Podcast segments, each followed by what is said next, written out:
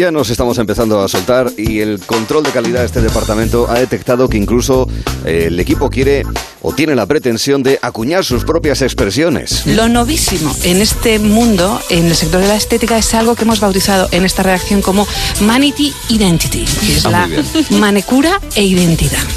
Resulta que la tendencia a tener microchips insertados debajo de la piel es algo que en la zona se lleva mucho. Y es que resulta que la Money Identity, tal y como lo hemos eh, calificado, es la tendencia que ahora mismo existe en Dubai de ponerse un chip identificador debajo de las uñas, con unos pequeños enganches. Qué cosas, queridos amigos. Pero hay más conceptos novedosos en el programa. Vamos a lanzar un pequeño gelo consejo, que así decide llamarlo. A la juega, gelo consejo, venga. Con dos narices, total, ¿para qué? Oye, para expresiones maravillosas.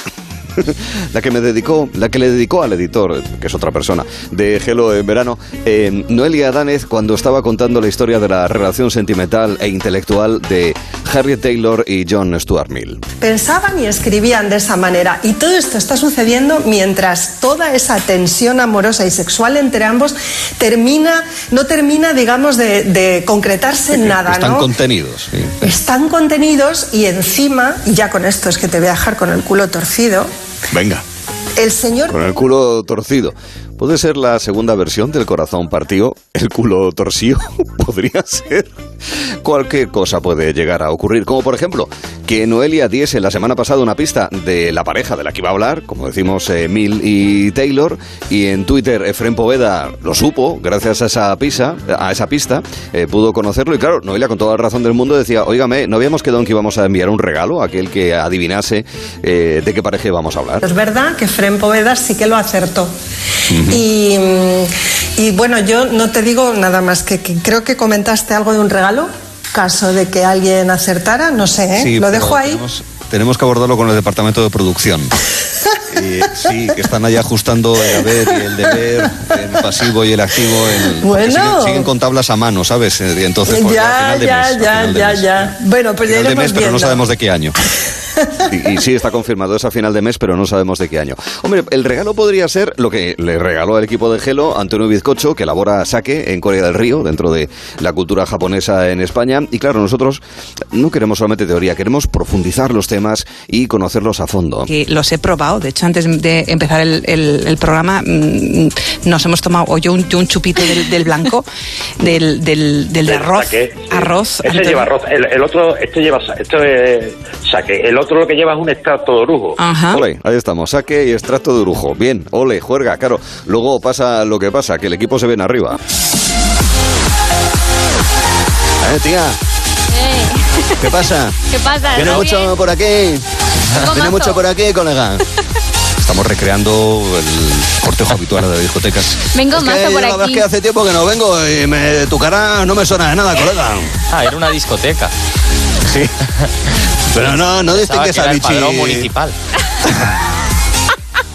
Un equipo de dramatización de Gelo en verano, dando, dándolo todo también incluso para el inicio de la entrevista con el clown, con el payaso Javier Ariza. Un alumno con mucho talento que nos va a interpretar el personaje de Hamlet. Va, sal, sal ya. Voy, voy. ¿Ser o no ser? Esa es la cuestión. Sigue, sigue. Si es mejor para el alma soportar los golpes y dardos de la ultrajante fortuna o rebelarse contra un mar, Recreaciones teatrales con el público riéndose. Tremendo. En el vistazo conocemos siempre hay noticias de sexo. Es posible que haya personas para las cuales el sexo sea una noticia ese mismo día. Pero todos los días hay una noticia de sexo. Como por ejemplo, cuáles son las parejas, eh, en función del tramo de edad, situación vital, familia, no familia y demás, cuáles son las que tienen más relaciones sexuales. Y se ha estudiado en una universidad californiana. Ah. Según el estudio de, de la Universidad de San Diego, las que tienen más actividad y deseo sexual son las parejas con niños pequeños. Venga. ¿Ah? En concreto, con niños menores de 6 años. Claro, porque lo que se busca es el hermanito o la hermanita, o los hermanitos y las hermanitas, claro, es que esto es así. De hermanitos y hermanitas en parte va bebé jefazo, bueno, de cuestiones de familia, porque son negocios de familia. Aparece José Coronado, bebé jefazo, pero también aparece su hijo, Nicolás Coronado. Hablábamos con él y de la peculiar manera con la que se elaboran las eh, acciones de doblaje en estas películas animadas. Luego al final, en el momento de la verdad, ahí vamos por partes y, y luego surge la magia, ¿no? Cuando se vuelve a montar todo y de repente hay ahí unos personajes con vida y una historia que te atrapa y, y bueno, la verdad es que muy orgulloso. La realización del doblaje nos contaba Nicolás Coronado en la pantalla junto a David Martos. Nosotros también estamos doblados, incluso en ocasiones hasta triplicados.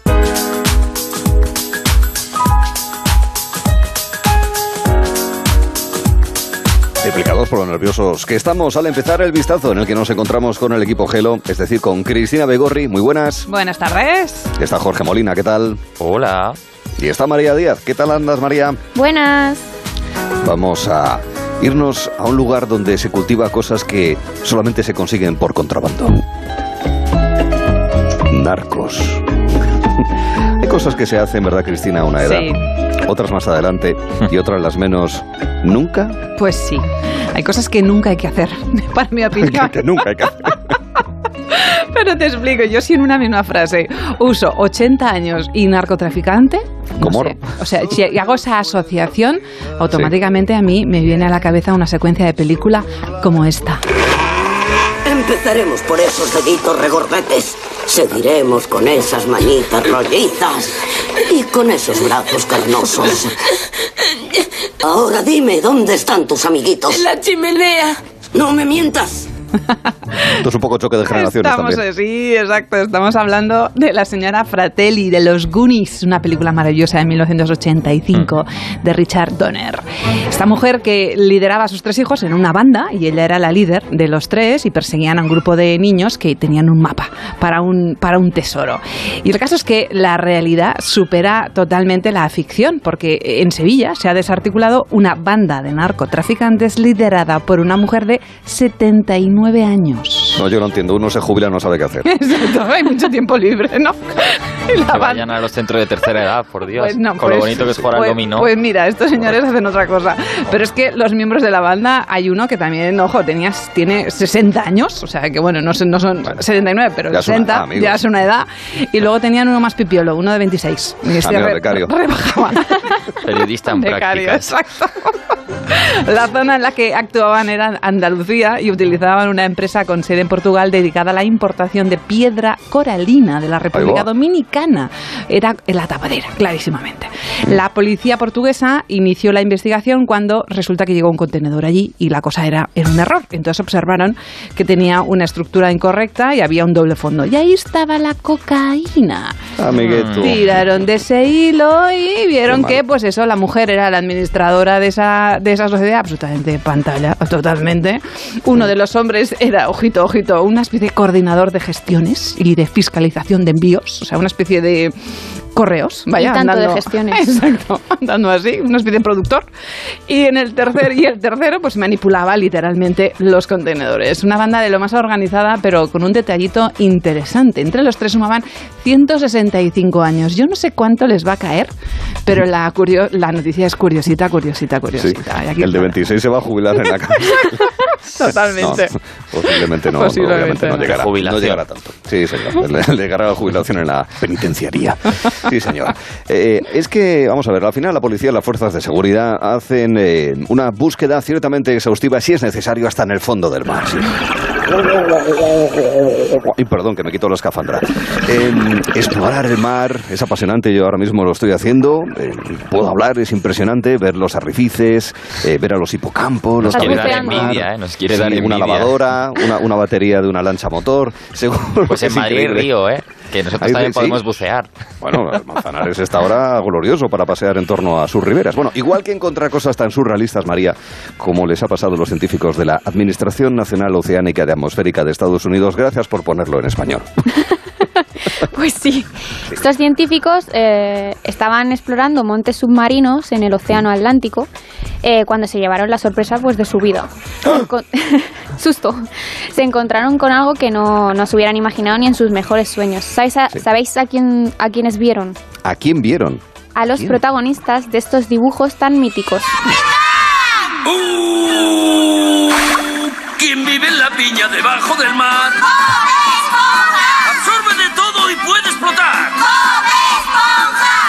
Queréis es un mundo al revés, limpiar la cubierta Phineas y Ferb, ¿eh? Sí, esos mismos. Pues sí, ¿eh? No Heidi. estoy bromeando. Encontraron a Bob Esponja y a, a su amigo, a su mejor amigo, a Patricio.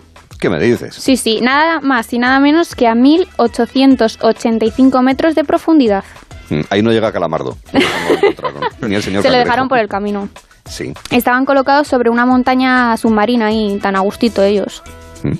Y el propio biólogo marino Christopher Ma, experto en estrellas de mar e integrante de, de la administración que, que has dicho, eh, bromeó en sus redes sociales y puso una foto diciendo que, que había conocido a los Bob Esponja y Patricio de la vida real. Y se han hecho memes, han hecho montajes, les han puesto ojitos, les han puesto los brazos, las botas características de Bob Esponja. Bueno. Pantalones cuadrados, todo, Exacto. todo el kit completo. sí, sin duda un descubrimiento, vamos, ¿Bob Esponja inaudito. llevaba pajarita o me lo estoy inventando? Yo creo que, no sé, Lleva una corbata dices. pequeñita. Ah, eso. Lo que pasa es que es tan roja, pequeña ¿no? que parece una y una pajarita camisa vertical. blanca. Sí, sí, sí. Sí. Es un, era un poco viejoven vistiendo, ahora que lo pienso. ¿eh? Ah, sí, ese es O pureta, depende de, de cómo quieras llamarlo. ¿Quieres decir algo, Jorge? No, dilo, dilo claramente. No, A ver, exacto. claramente. Si tienes No, que no, decir no. algo, dilo directamente. Yo digo que estamos, estamos preparando ya el choque de generaciones de Imagínate. mañana y viene fuerte. O sea, va a ser. o sea. Va a ser de- deporte olímpico en París 2024. Lo va a ser el breakdance, que me quedó asombrado de lo que ha dicho antes David Camp. Eh, el caso es que, sin embargo, reconocimiento internacional, hay otro tipo de actividades más sedentarias que también lo buscan. Sí. Sonido nocturno en muchos lugares de España y que amenizas una verdadera banda sonora de conversaciones a la fresca, ¿verdad? Querido Jorge. Las conversaciones a la fresca. ¿Qué serán? ¿Qué serán? Pues ahora que estamos en agosto, ¿no? Llegan esas tardes de verano en el pueblo para muchas personas. Os propongo una actividad que viene como anillo al dedo, ¿no? Sí. Necesitaremos eh, una silla del chino de la esquina, necesitaremos unos amigos, quizás eso sea lo más difícil. O y también que es mejor. un familiares Familiares, o- y un abanico, ¿no? Y un abanico. Eh, ¿Para qué? Pues para mantener, como bien dice Arturo, una charla a la fresca, que es básicamente lo que hacían nuestras abuelas cuando sacaban las sillas a, Eh, eh, eh. a la Y- y calle. nosotros. Y Y nosotros, nosotros, pero lo bueno, hemos hecho, lo hemos hecho. Vamos. Ellos no sé si, pero nosotros lo hemos hecho. Yo acompañando a mi, a mi abuela, Ya sí. está, Claro, ¿ves? pues Ya yo creo que está, todos ya tenemos esa imagen de la, de la abuela, ¿no? En Con mi pueblo con Era un forastero. con sus familiares. Exacto. Y preguntar, ¿y tú de quién eres? Exacto, un clásico. Ese coche yo, este no es de aquí, que este coche no me suena. Eso y lo del antes. Esta matrícula no, ¿eh? No, no, totalmente, totalmente. Y girarte y decir esto, todo esto era antes campo, ¿no? Exacto. ¿Ese quién es? ¿El nieto de 40 la años después sigue siendo campo. Exacto. Y cada vez más. Sí, ¿Y cuenta. por qué vamos a hablar hoy de las charlas a la fresca? Os estaréis preguntando. Venga. Bueno, porque el ayuntamiento de la localidad gaditana de Algar ha decidido pedir que la charla a la fresca sea considerada, atención, patrimonio inmaterial de la humanidad. Pues sí. Suscribimos. UNESCO, ¿eh? Absolutamente. Y además cuentan con el apoyo de la Junta de Andalucía porque este alcalde lo que hizo cuando se le ocurrió la idea fue, lo primero que hizo fue eh, llamar a la Junta de Andalucía para que ningún otro pueblo Claro. pudiese registrar esta petición. Como yo ayer con el tatuaje del QR, pues igual. Exacto, Más o menos. totalmente. ¿Y por No, claro, es que es muy extendido. Eh, Hombre, no, claro, claro. o sea, esto es algo eh, nacional, diría, ¿no? Absolutamente. Totalmente. Se, se veía también fuera de España. Claro, y os preguntaréis, ¿por qué ha puesto esta iniciativa en marcha el alcalde? ¿Por qué? Bueno, pues Sí. porque notaba que esa tradición se estaba perdiendo, sobre todo entre los jóvenes, ¿no? que pasan más tiempo en casa con redes sociales, televisión, Ah. videojuegos y demás. Y claro, él decía, la, la verdadera red social, una red social pata Sí. negra con denominación de origen es esta. ¿no? La calle. Le pueden Con poner- aroma jamón. Con La aroma calle, jamón. la calle, no o sea, totalmente. exacto, o sea, esa es la verdadera red social, ¿no? De esta lista, la lista del patrimonio inmaterial de la humanidad, ya forman parte otras tradiciones españolas. Las fallas de Valencia, el silbo gomero, los castells, muchas eh, tradiciones. Pero cuidadito con los franceses que quieren registrar la baguette. Ojo a eso, La baguette. baguette patrimonio mundial. La baguette, Pero nada, comparado con las charlas, ¿no? Hombre, las charlas Oye, a la el silbo fresca. gomero y el silbo, vamos. El silbo. gomero también, ¿no? Pero Qué chulo, las, ¿eh? las charlas, yo perdona, donde esté una buena charla de estas de a las once y Que media. se quite viendo- la baguette. Eh, que se quite la baguette. Completamente. ¿No? Una, una cervecita, una de estas sillas plegables, así como con rayas Hombre. verticales. Las de es playa. ideal. Me vas a comparar la conversación que puede darte una abuela a la que te puede dar una baguette, vamos. No, hombre, sin A duda. una baguette, Bueno, una baguette es efímera. Y una ca- silla de, de, la y si fresca está calentita, más. Eh, y, y- Y pero la silla, en cambio, si está calentita, no gusta tanto, ¿verdad? Quiero decir, fíjate, o sea... ¿Alguna propuesta nuestra podríamos tener Sí, también? tenemos para- también propuestas nuestras, porque Sí. yo he tenido alguna idea. Eh, por ejemplo, los chistes de Matías Prat. Nace el impuesto para perros. No es broma. A partir del año próximo, el Ayuntamiento de Benidorm cobrará entre 15 y 20 euros a los dueños de los canes. Una tasa para cubrir los gastos que genera la recogida de sus heces en la calle. La medida ha provocado todo tipo de opiniones entre los vecinos. Hay quien dice que no puede pagar, que está canino. O no, o no sería esto patrimonio de la humanidad. Yo digo, yo, digo sí, o el rap de saber y ganar, el final de Los Serrano, cualquier otra cosa. Fíjate que he tenido otras dos pequeñas ideas. A ver. Eh, algo muy típico. Venga. Eh, bueno, darse golpes con muebles en el dedo meñique del pie. Ay, qué horror es Ah, sí. eso. Eso Muy sí. bonito eso. Y algo que ahora bien, estando en verano, yo salgo a la piscina y de vez en cuando lo veo, es esas personas que se bañan en la piscina sin intención de mojarse el pelo. Ojo a esa gente. Uf. Lo siento Sí. si sois de... Es, no, no, no, yo, Yo a no veces soy de esas. estoy de esas. Te lo ¿Sí? consejo, me vais a permitir que Pues lance el, el consejo de hoy que utilice, por favor, un, Un gorro, de ducha, por no, favor. no, o de, no, o de no. baño. O de ba- pero, De ducha no. pero, pero es que los, los gorros en verano, o sea, las, los gorros Mala así suerte. pegados en verano. Es que a mí me da angustia cuando veo a esa gente dar que me recuerdan Ya, a un perrete así. ya. Ay, ay. Te pones un moño y ya está, que es lo que hago yo. Claro, pero, pero que no que no de angustia, por favor. Quiero decir, es Oye, que hay ¿puedo- gente. Sí, ¿Puedo hacer una, aportación a los chistes de Matías? Es que me apetece, fíjate. Sí, Venga. hombre. Es que a ti te pega. Un hombre además. es atropellado por un camión cuando iba al cine. No vio el tráiler. Madre mía. otra nueva propuesta. Es el ¿Y la momento, sale la misma amigos. voz? Claro, claro, claro. Son muchos años de entrenamiento. Este, y de ver al gran Matías, al que todos tenemos cariño. Eh, hemos visto a Alberto Spider-Man Ginés.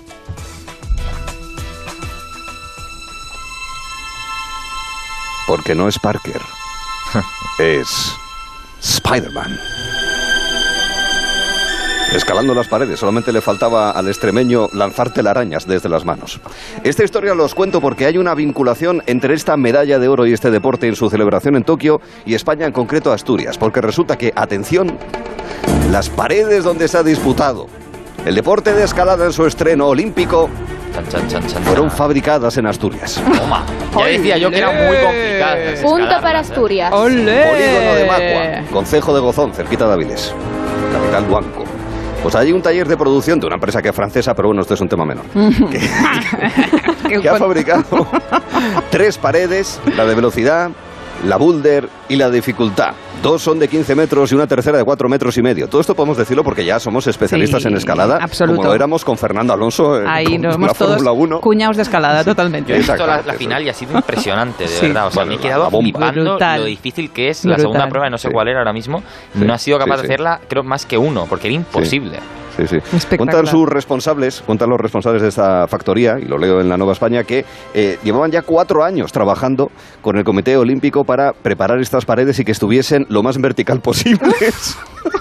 Esto es un añadido mío para, para poder eh, llevarlas hasta Tokio y que allí se disputase eh, esta competición olímpica de, de los Juegos. Se fabricó todo. El, el 90% de los proveedores fueron asturianos, además dicen. Eh, es un verdadero espectáculo lo que nos ha ofrecido Álvaro, evidentemente, pero no está de más saber que esa pista vertical de competición ha sido fabricada en España y en concreto en Asturias. O sea que fijaos. Decía antes, y lo comentaba antes en el tramo de nuestro especial de Juegos Olímpicos, el amigo David Camps, que el breakdance va a ser olímpico en París 2024. Nos estamos volviendo locos. Pero bueno, oye, con todo el respeto, todo el cariño, es una actividad física de algo más que baile, muy a tener en cuenta. Pero claro, nosotros llevamos preguntándonos desde que empezamos Gelo en verano por aquellos deportes no olímpicos, entre ellos está el ajedrez. Le vamos a preguntar por esto y mucho más a María Eizaguerri. ¿Qué tal, María? Buenas tardes.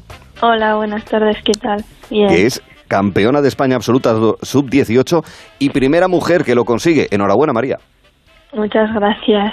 por el campeonato y por eh, la trayectoria que seguro que vas a ir teniendo según vayan pasando los años. ¿No te parece un poco alucinante, querida María, que el ajedrez no sea olímpico? Bueno, hay mucha gente que no lo considera deporte, ¿eh? pero vamos, yo yo creo que necesita un esfuerzo tanto físico como mental y vamos, yo lo metería en la Olimpiada. ¿Para ti es deporte? sí, claro, claro.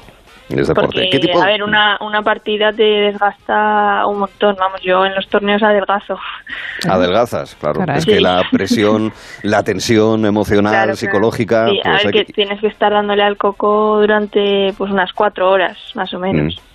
No, y que además incluso físicamente también tienes que estar bien, porque si te duele el metacarpio del dedo gordo de izquierdo, pues eso también hay.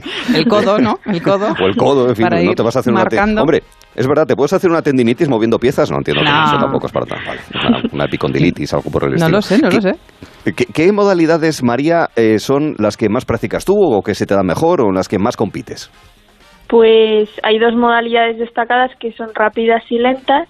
Las lentas, que es bueno, este torneo era en, esta modalidad, que es eh, una hora y media por jugador y luego cada vez que mueves te dan 30 segundos, que sea para mí es la que más me gusta y es la que la clásica, digamos.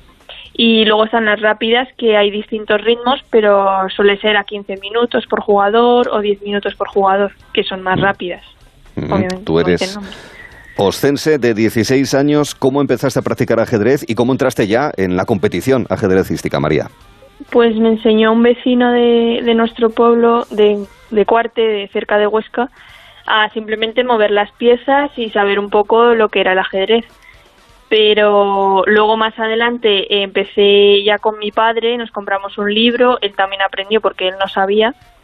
Y ya más adelante nos apuntamos a un club, el Club Jaque de Huesca, y pues ya poco a poco empecé a competir y es que desde el principio me fue bien, entonces me animé mucho y quise seguir, pues fui a los campeonatos de España, eh, fui a un europeo con ocho años, entonces empecé muy pronto. Oye, mm, ¿y cuántas horas entrenas? Porque, por ejemplo, yo que desconozco el mundo eh, y sin embargo soy Sí. muy loca de las series. He visto, no sé si has visto tú esa serie en la, en la plataforma. sí. Exacto, Gambito de, Sí. de, de Damas. Elizabeth Yo también la he visto. Que en realidad era María. Izaguirre en las escenas difíciles. esa, Era el eh, doble. esa, esa chica practica muchísimo, o prácticamente el, Sí. el- el día entero. ¿Cómo, ¿Cuántas horas entrenas tú y, y cómo se entrena esto? A ver, yo no tengo un horario fijo porque, por ejemplo, durante el curso, pues este año he estado en segundo de bachiller. Entonces, quizá había semanas que le podía dedicar más y otras que menos, pues porque o tenía exámenes o lo que fuera. Y además, eh, yo falté el mes de diciembre entero porque estuve compitiendo, fui a dos torneos. Entonces, claro, luego en, en enero tuve que recuperar todo, Claro. todo el mes perdido.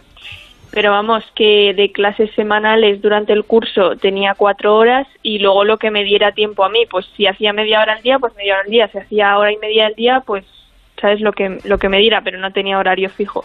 Y luego el cómo se entrena, pues las clases son por Skype, por Ah. internet, desde, Ah, sí. vamos, yo desde casi siempre. Ah, sí. Y sí, y en general se hace todo con el ordenador. Hay un programa y ahí tienes todas tus bases de datos, pues con las aperturas que juegas, con material, etcétera. O sea, Mm. que te, que te entrenas con un orde- con- contra un ordenador o, o simplemente, o sea, los las... No, el ordenador te Ah, ayuda. vale, vale, de Luego, pues por internet también hay páginas web para jugar contra otros, para practicar. Mm. Ese- no sé, hay, hay mucha, muchas herramientas. ¿Y cuál el es la lenguaje del ajedrez es precioso. ¿Qué jugada te gusta a ti más? Al margen de lo bonito que pueda resultar la expresión, la denominación, pero o que te permite a ti, oye, pues decir qué elegante ha sido esa jugada, María. Eh, a ver, yo de aperturas soy siempre de peón rey. No sé si conocéis un poco, pero es, digamos, la más agresiva porque luego está peón dama, que es más posicional y más tranquila. Y yo toda mi vida he jugado peón rey. Entonces, digamos que es mi favorita.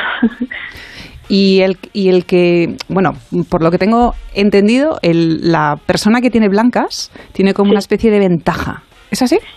Sí, sí, porque empieza. Ya, Las blancas claro. empiezan y el primer Abres. movimiento pues marca. ¿Y hay alguna especie de, no sé, de, mm, de, de, de- de- de deseo permanente de, de- de- de estar en blancas? O sea, hay mm, cosas que uno hace para, no, no, que, que me toque blancas, que quiero estar allí, que supersticiones. Mm. Bueno, hay gente, o sea, hay gente que prefiere blancas y hay gente que prefiere negras. Vale. A mí en general me da igual. A veces, bueno, mi madre, por ejemplo, dice que se me dan mejor las negras, pero vale. No sé, Vale. yo tampoco prefiero un color u otro. Muy bien. Acabas de decir, María, que estabas en segundo de bachillerato, lo cual significa, entiendo que empiezas universidad dentro de unas semanas, ¿verdad? ¿Qué vas a estudiar? Voy a estudiar economía en Zaragoza. Ah, muy bien. ¿Y el mundo del ajedrez, cómo te lo planteas de cara a los próximos años? Eh, como para que te atrape de alguna manera y sea tu profesión, podríamos decir, Eh, tomártelo más en serio en competiciones. ¿Cómo te lo planteas eso, María? Bueno, yo siempre he dicho que, que, quiero tener la carrera y compaginar el ajedrez con los estudios, como siempre he hecho durante toda mi vida. Entonces, eh, a largo plazo, pues quiero mantenerme en el ajedrez lo más alto posible. Pues si, por ejemplo, mi próximo objetivo puede ser llegar a, a maestro internacional, eh, pero quiero ir poco a poco. Mm. O sea, qui- quiero compaginar las dos cosas, ni Ujú. dejar una ni dejar la otra. Normal, lógico y normal. Pues que así sea. Te auguramos lo mejor, nuestro reconocimiento y sobre todo, a ver si hay un reconocimiento para el ajedrez y también, ¿por qué no? Si así se considera oportuno, entre en el calendario olímpico oficial. Como eres ostense y como a Matías le queremos mucho, te voy a decir que terminamos esta entrevista diciéndote, como eres de, de Huesca, jaca mate. Oh, Por favor, Arturo. Bueno, adiós, adiós. Venga, María, un beso. hasta luego. Y yo también me voy, ¿eh? Venga, Eso, pero me eso. despido a mí mismo, Arturo. Hasta luego, hasta luego. hombre, no. Ya continuamos. Hello. Hello. Hello. De 3 a 7 en Onda Cero. Hello. Hello. Con Arturo Tellez en Onda Cero. Hello. Esto es muy fácil. ¿Que me cobras de más por mis seguros? Pues yo me voy a la mutua.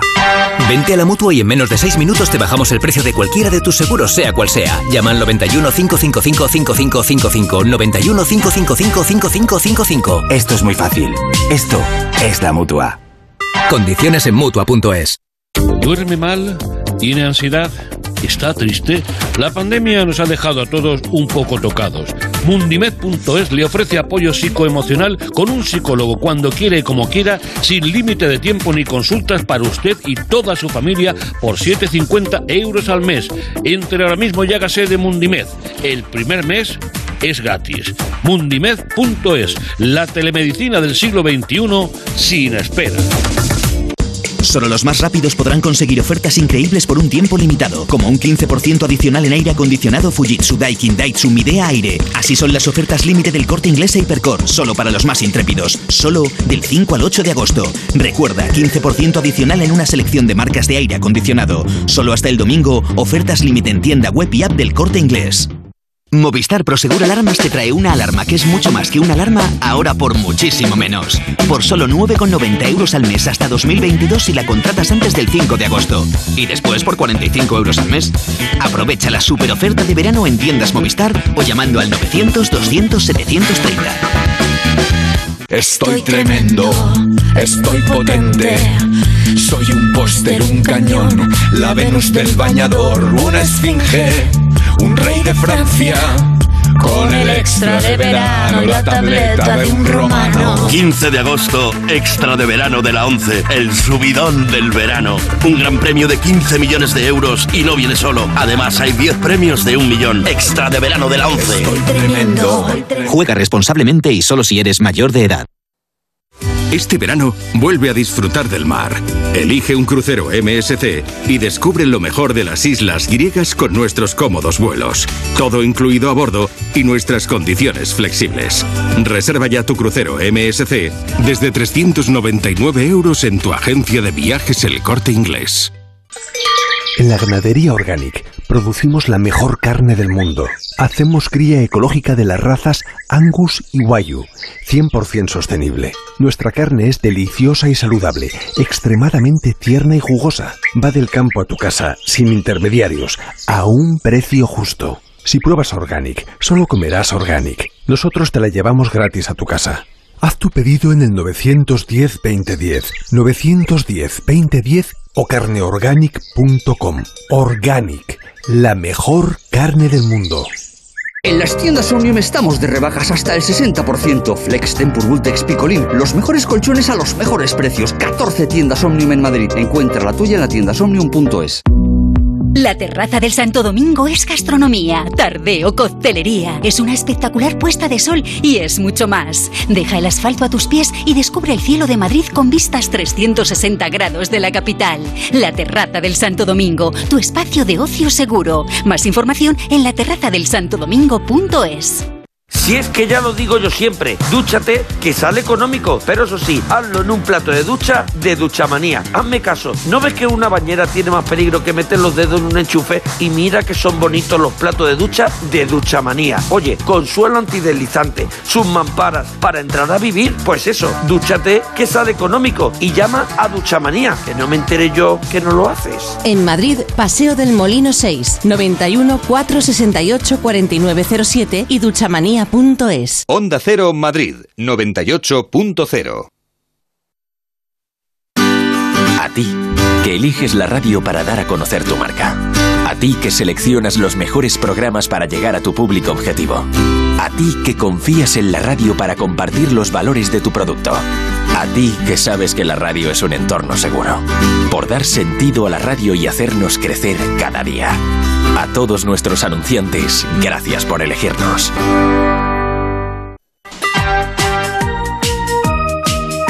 Qué pesadilla cuando sales a hacer un par de gestiones y pierdes toda la mañana. Y es que lo último que necesitamos ahora son complicaciones y desplazamientos. Y por eso mucha gente se ha cambiado a la mutua. Porque en la mutua te facilitan la vida y no necesitas desplazarte para hacer esas gestiones. Y si te cambias a la mutua, en menos de seis minutos te bajan el precio de tus seguros, sea cual sea.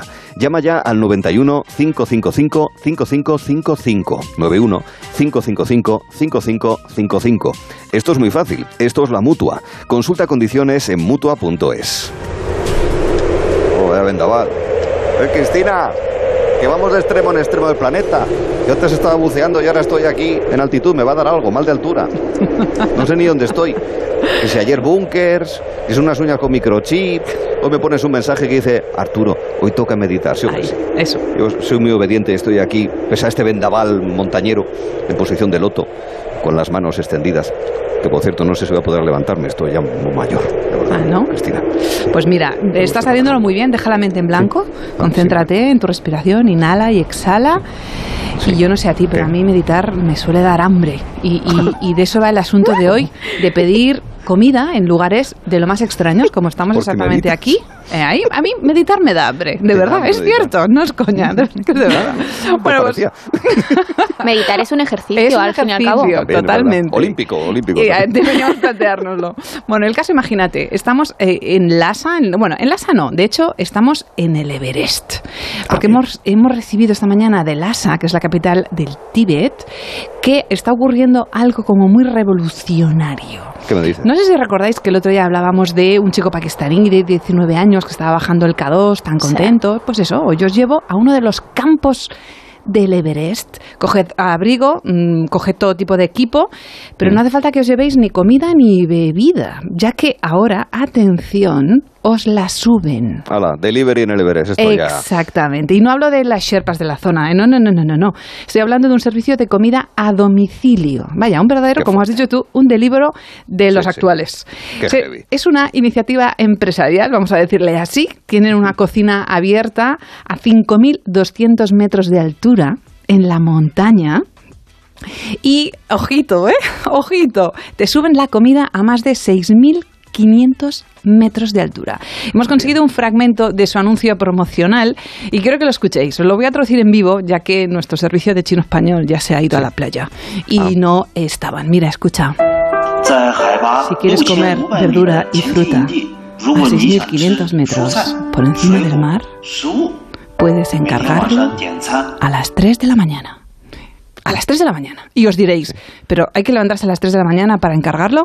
Cristina, esto es madrugar muchísimo. Y digo, pues sí, hay que hacerlo a las 3 de la mañana porque no es fácil subirlo, pues eso, a 6.500 metros. Ah, que lleva tiempo. Llevan tiempo, sí. Al 3 de la mañana estás durmiendo ya. Bueno, pero tienen dos equipos de escaladores en esta, esta iniciativa. Unos salen del, del campo a 5.200 metros, te lo llevan a un segundo campo intermedio, a 5.800, y ahí se hacen relevos. Porque hay un segundo equipo de escaladores que cogen el paquetito y te lo suben hasta los 6.500 metros que te dice el anuncio promocional. Ojito, Esto es logística, ¿eh? Es esto es logística. impresionante. ¡Qué laberinto! No, no, pero es que no solamente laberintos, imagínate la coordinación. Tú 3 de la mañana llamas y dices, súbeme unos eh, noodles con un poquito de frutita. Y pum, se ponen en marcha. Te Que lo... lleguen calientes. Exacto, ahí está la historia. La publicidad te garantiza que lo vas a recibir antes del mediodía. Pero claro, lo que no te dicen es si vas a necesitar un micro para darle, pues eso, un calentonillo, porque a saber cómo, cómo, llega, cómo llega el paquete. Imaginaros, imaginaros lo que es propina. esto. Y la propina. La propina que viene ahí con el casco, el serpa y tal. pues, Y una cosita, como me estoy picando con Jorge de los Gelo Consejos, he creado una- un término nuevo. Me, me he inventado un conceptito, una sección nueva que se llama Cositas para fardar. Pues Bueno, voy a ir cositas para fardar. Si tú sabes cositas de eso, en un momento determinado en una cena, pues fardas diciendo, por ejemplo, que el Monte Everest es la montaña más alta. Esto ya se lo, no lo sabemos todos, pero a que no sabías, Jorge, que tenía 8.849 metros, que vienen a ser como una especie de 40 kilómetros montaña arriba. Y otra cosa, el nombre tibetano de Everest es Komonga, no, Komolanga, perdón, Komolanga, que en tibetano significa madre del universo. Me la has quitado porque lo iba a decir. Ay, no me digas. Se veía venir. Que se parece mucho. En Panocho se dice parecido Ahí también. en ¿no? Panocho, exacto. Panocho, pues sería la zagalica de algo así. Com- Komolanga es tibetano y significa madre del universo. Me parece que son de esas cosas que eso, que si dices en una cena, pues fardas, fardas mucho. Podemos meter esta sección a las 7 y 5, si te No, parece, en el programa. no. Ay, no, que acaba a las 7. Uy, cómo Ah, se la- pica, cómo se está picando. De la misma manera que se, que se les ha ocurrido hacer un delivery, eh, fíjate, yo creo que voy a montar una empresita, eh, hay que ser emprendedores, y voy a montar una, pero de bajar la basura. Ah, eh, porque además últimamente en el Everest la gente es muy guarra. Y más en verano.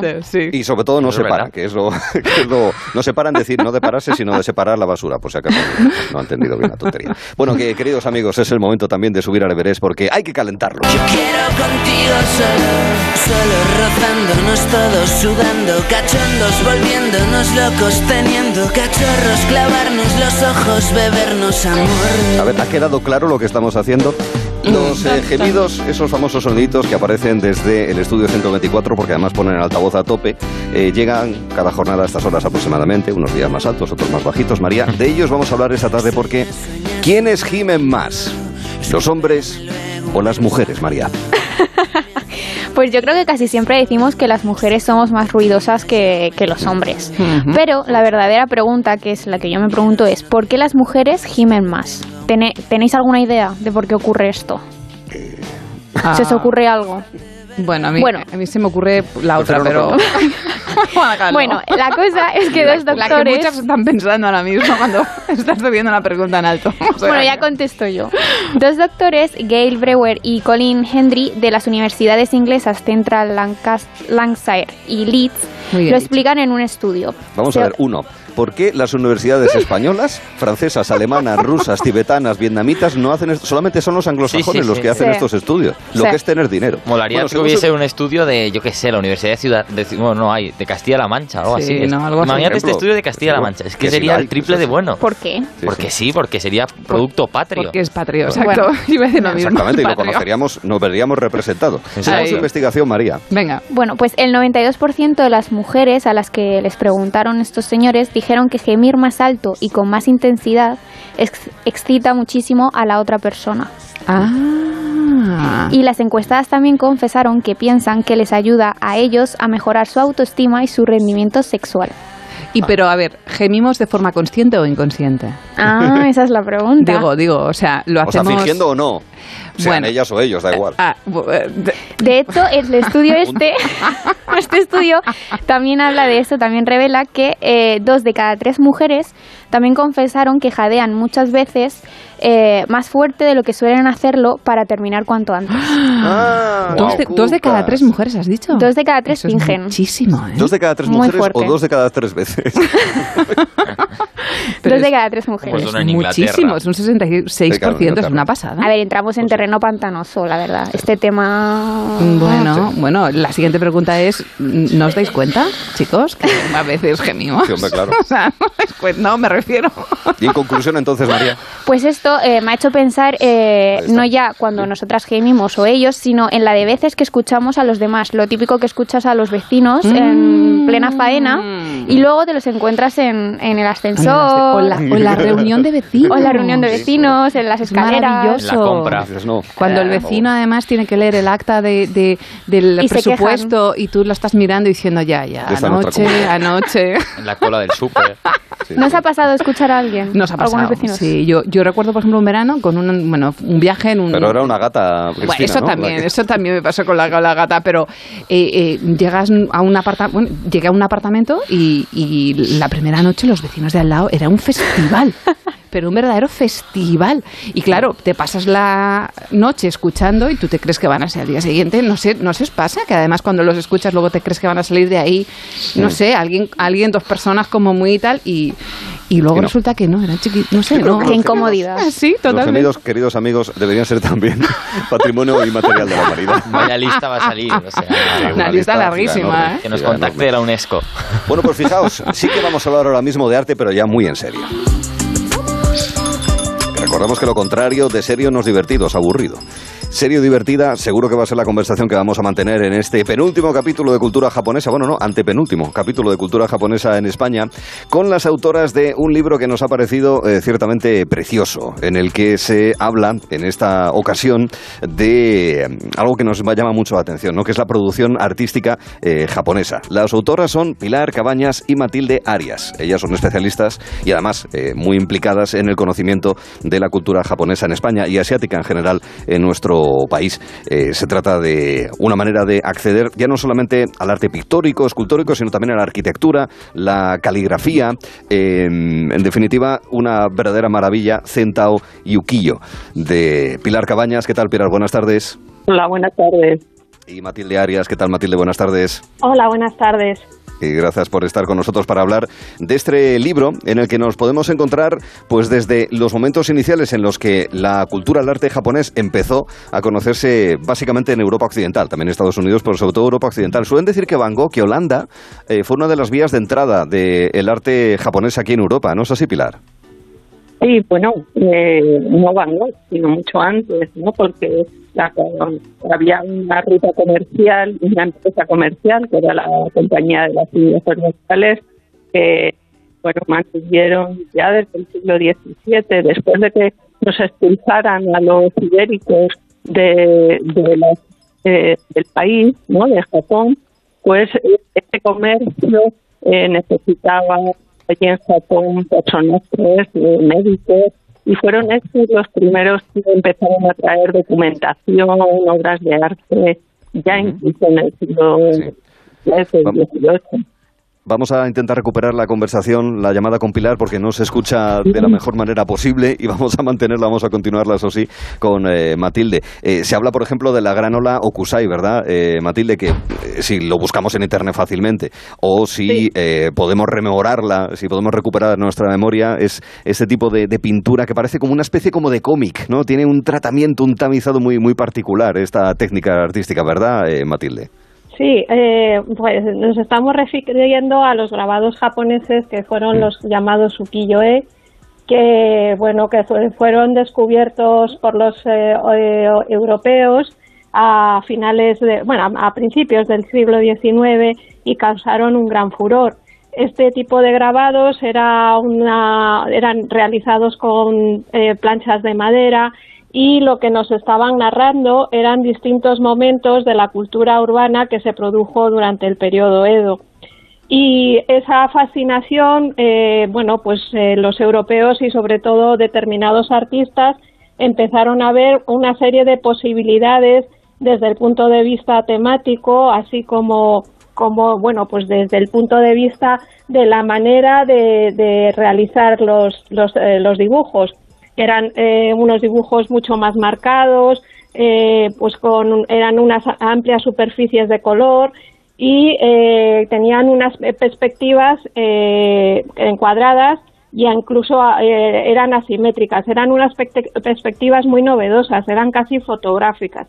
Y precisamente es la gran ola de Hokusai uno de los iconos que va a revolucionar eh, pues el mundo occidental y la entrada de, de esa obra bueno pues va a marcar a muchísimos artistas. Mm. Los jardines también, fíjese, hace unos días hablábamos de, de los bonsai. Ah, los jardines también son un arte en Japón, ¿verdad, Matilde? Eh, sí, claro, los jardines van a ser también uno de los elementos fundamentales, eh, no solamente desde el punto de vista estético por la composición eh, floral de, de, bueno, pues los distintos espacios desde un punto de vista eh, más eh, más vegetal, sino que también la- al- en algunos casos, como son los jardines desde el, desde el punto de vista zen, eh, van a tener arquitecturas como van a ser eh, las casas de té y bueno van a este tipo de, de arquitecturas o incluso los palacios eh, y grandes villas van a ser un elemento fundamental eh, para generar nuevas perspectivas y nuevos modelos de composición y en ello se va a poner eh, se va a poner eh, la, el- la vista muchos de los artistas occidentales. En eh, un ensayo que se llama Elogio de la Sombra de Junichiro Tanizaki, ella habla, eh, hemos recuperado a Pilar Cabañas, habla de eh, la sombra como elemento fundamental del arte japonés respecto de la luz y lo blanco del arte europeo, digamos, de- del arte occidental. Ustedes hablan del vacío en el libro, Pilar. Sí, porque mm, bueno, eh, en Occidente el vacío siempre ha tenido, había tenido, ¿no? Hasta mediados de los años 50 del siglo pasado, una connotación un tanto negativa, tanto en la filosofía como en el arte y en la vida común, ¿no?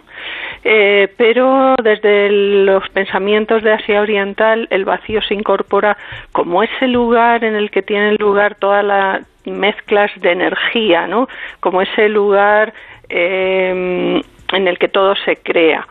Y esto se traduce muy bien en la pintura a la tinta, donde, eh, bueno, pues unas ramas dejan ver un fondo, dejan ver un, un valle entre montañas, pero no vemos nada, solo es vacío, es el papel en blanco, pero tiene la capacidad de sugerencia de, de comunicarnos y, y darnos la posibilidad de imaginar todo lo que allí sucede, ¿no? Entonces, eh, esto tiene mucho que ver también con, con el misterio de la sombra. ¿No? Claro. Porque cuando todo está perfectamente iluminado es que se nos ven todas las arrugas. no hay nada que ocultar. ¿no? ¿Esto, Pilar, del esmalte de sangre de buey? Eh, eso te responde mejor, Matilde. Pues mejor, Matilde. Adelante, Matilde.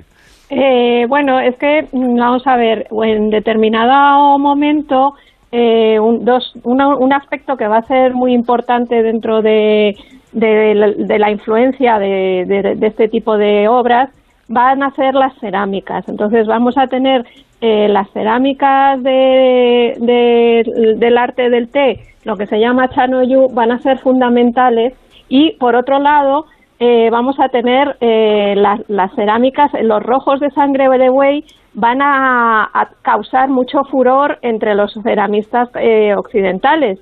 Eso entran, eh, es debido a que en determinado momento eh, las exposiciones universales van a traer este tipo de piezas, tanto las del arte del té, que es lo, del- lo que llamo chanoyu, como eh, las, las, eh, los rojos, eh, los rojos, los esmaltes rojos, que son lo que se llaman sangre de buey, que en, en realidad son de origen chino, pero bueno, que van a ser redescubiertas eh, princip- a- principalmente a partir del siglo XIX y eh, va a ser esa, el rojo, el esmalte, la, eh, la fuerza de ese rojo va a ser muy admirado pues por, por muchísimos por Sí, sí. muchísimos ca- eh, artistas, ¿no? Muy y bien, va a ser pues- reinterpretado. Bien reinterpretado, claro, porque ustedes de hecho hablan de la influencia también, por este detalle, pero otros muchos más, en eh, artistas occidentales, como es el caso de la Premio Princesa de Asturias, Marina Abramovic, en este libro Centao y Okioe, que firman Pilar Cabañas y Matilde Arias, ambas historiadoras, eh, presidenta Pilar de la Asociación de Estudios Japoneses en España, miembro del Grupo de Investigación Asia en la Complutense, entre otras eh, cuestiones, Matilde. Ambas, muchísimas gracias por contárnoslo aquí en Onda Cero. Hay muchas más cosas, nos hemos quedado con demasiado pocas. Venga, un beso a ambas, gracias. Y hasta la próxima. Gracias, hasta luego. Gracias y hasta la próxima. Y tenemos una cita con la agenda, porque tenemos tres citas, aunque sea de manera breve, empezando, querido Jorge, por Canarias. Pues sí, vamos a empezar nuestra ruta cultural cogiendo un avión porque nos vamos a Gran Canaria. Esta noche el escritor Javier Estevez representa su nueva obra Ojos de Ola en el Teatro Espérides de Santa María de Guía a partir de las 8 de la tarde. La redacción del texto surgió a raíz de una esquela que se publicó en un periódico de tirada nacional y dicha esquela se reducía a estas sentidas palabras, para siempre Ojos de Ola. El autor se propuso escribir un texto que desde la dramaturgia diese una respuesta al porqué de esta misteriosa y hermosa esquela y de aquí surge esta obra, Ojos de Ola, que como decimos se puede eh, se representa hoy a las 8 en el Teatro Espérides. ¿Y esta noche en Cataluña qué hay? Pues Perdón, en Baleares. en. Baleares, te iba a decir, claro. Vamos a, ya que hemos visitado un archipiélago, vamos a viajar al otro también y nos vamos concretamente a Menorca, porque esta noche a partir de las 9 Albert Pla ofrece un concierto en el Teatro Municipal d'Asborn en Ciudadela de Menorca. El cantautor catalán presentará su show Os Acordáis, en el que repasa lo mucho que ha cambiado el mundo y nosotros mismos. El vistazo termina en este momento. Equipo Gelo, un saludo y hasta luego. Adiós. Hasta luego. Adiós. Venga, hasta, hasta la próxima. Dentro de un momentín nos daremos una vuelta por la ribera del Nilo. En Securitas Direct sabemos que nadie quiere entrar donde no se puede quedar. Por eso, para proteger tu casa o segunda residencia en caso de intrusión, hemos desarrollado nuestra tecnología exclusiva Zero Vision. Si un intruso intenta entrar en tu casa, desde nuestra central de alarmas activamos Zero Vision, que impide la visión del intruso obligándole a huir antes de que llegue la policía. Confía en Securitas Direct, expertos en seguridad. Llámanos al 945 45 45 o calcula online en securitasdirect.es. Mira, lo de que la Amazonas se ve desde el espacio me lo creo. La muralla china... mm, Pero que se vea el concesionario Kia en Alcorcón, venga ya. Takai Motor abre las puertas del mayor concesionario Kia de Europa. Te esperamos en la milla del motor en Alcorcón. Kia, calidad con 7 años de garantía. Ah, y también puedes visitarnos en nuestras instalaciones de Fuenlabrada y Móstoles y en la web takaimotor.com. Este verano vuelve a disfrutar del mar. Elige un crucero MSC y descubre lo mejor de las islas griegas con nuestros cómodos vuelos. Todo incluido a bordo y nuestras condiciones flexibles.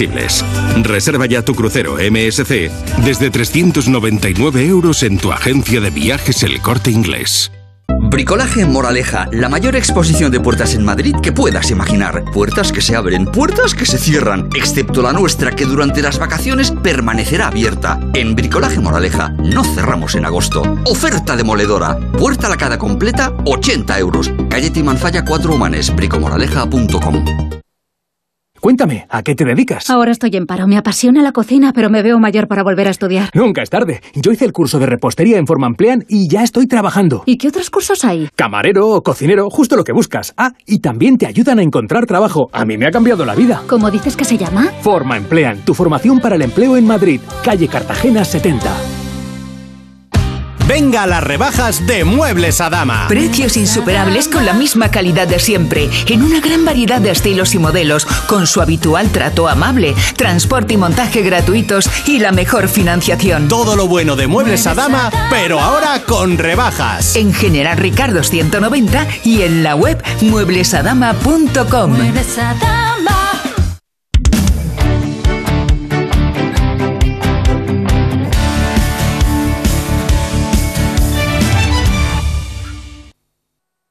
La radio y el podcasting conviven en el escenario del audio. El máster en radio de Onda Cero de la Universidad Nebrija te ofrece un doble título. ¿Cómo se debe preparar una entrevista? ¿Cómo crear nuevos formatos? ¿Qué tiene la radio para que después de 100 años siga siendo un referente de la actualidad? Máster en radio de Onda Cero y experto universitario en podcasting, con prácticas aseguradas. Inscríbete en nebrija.com. Universidad Nebrija. Imparables.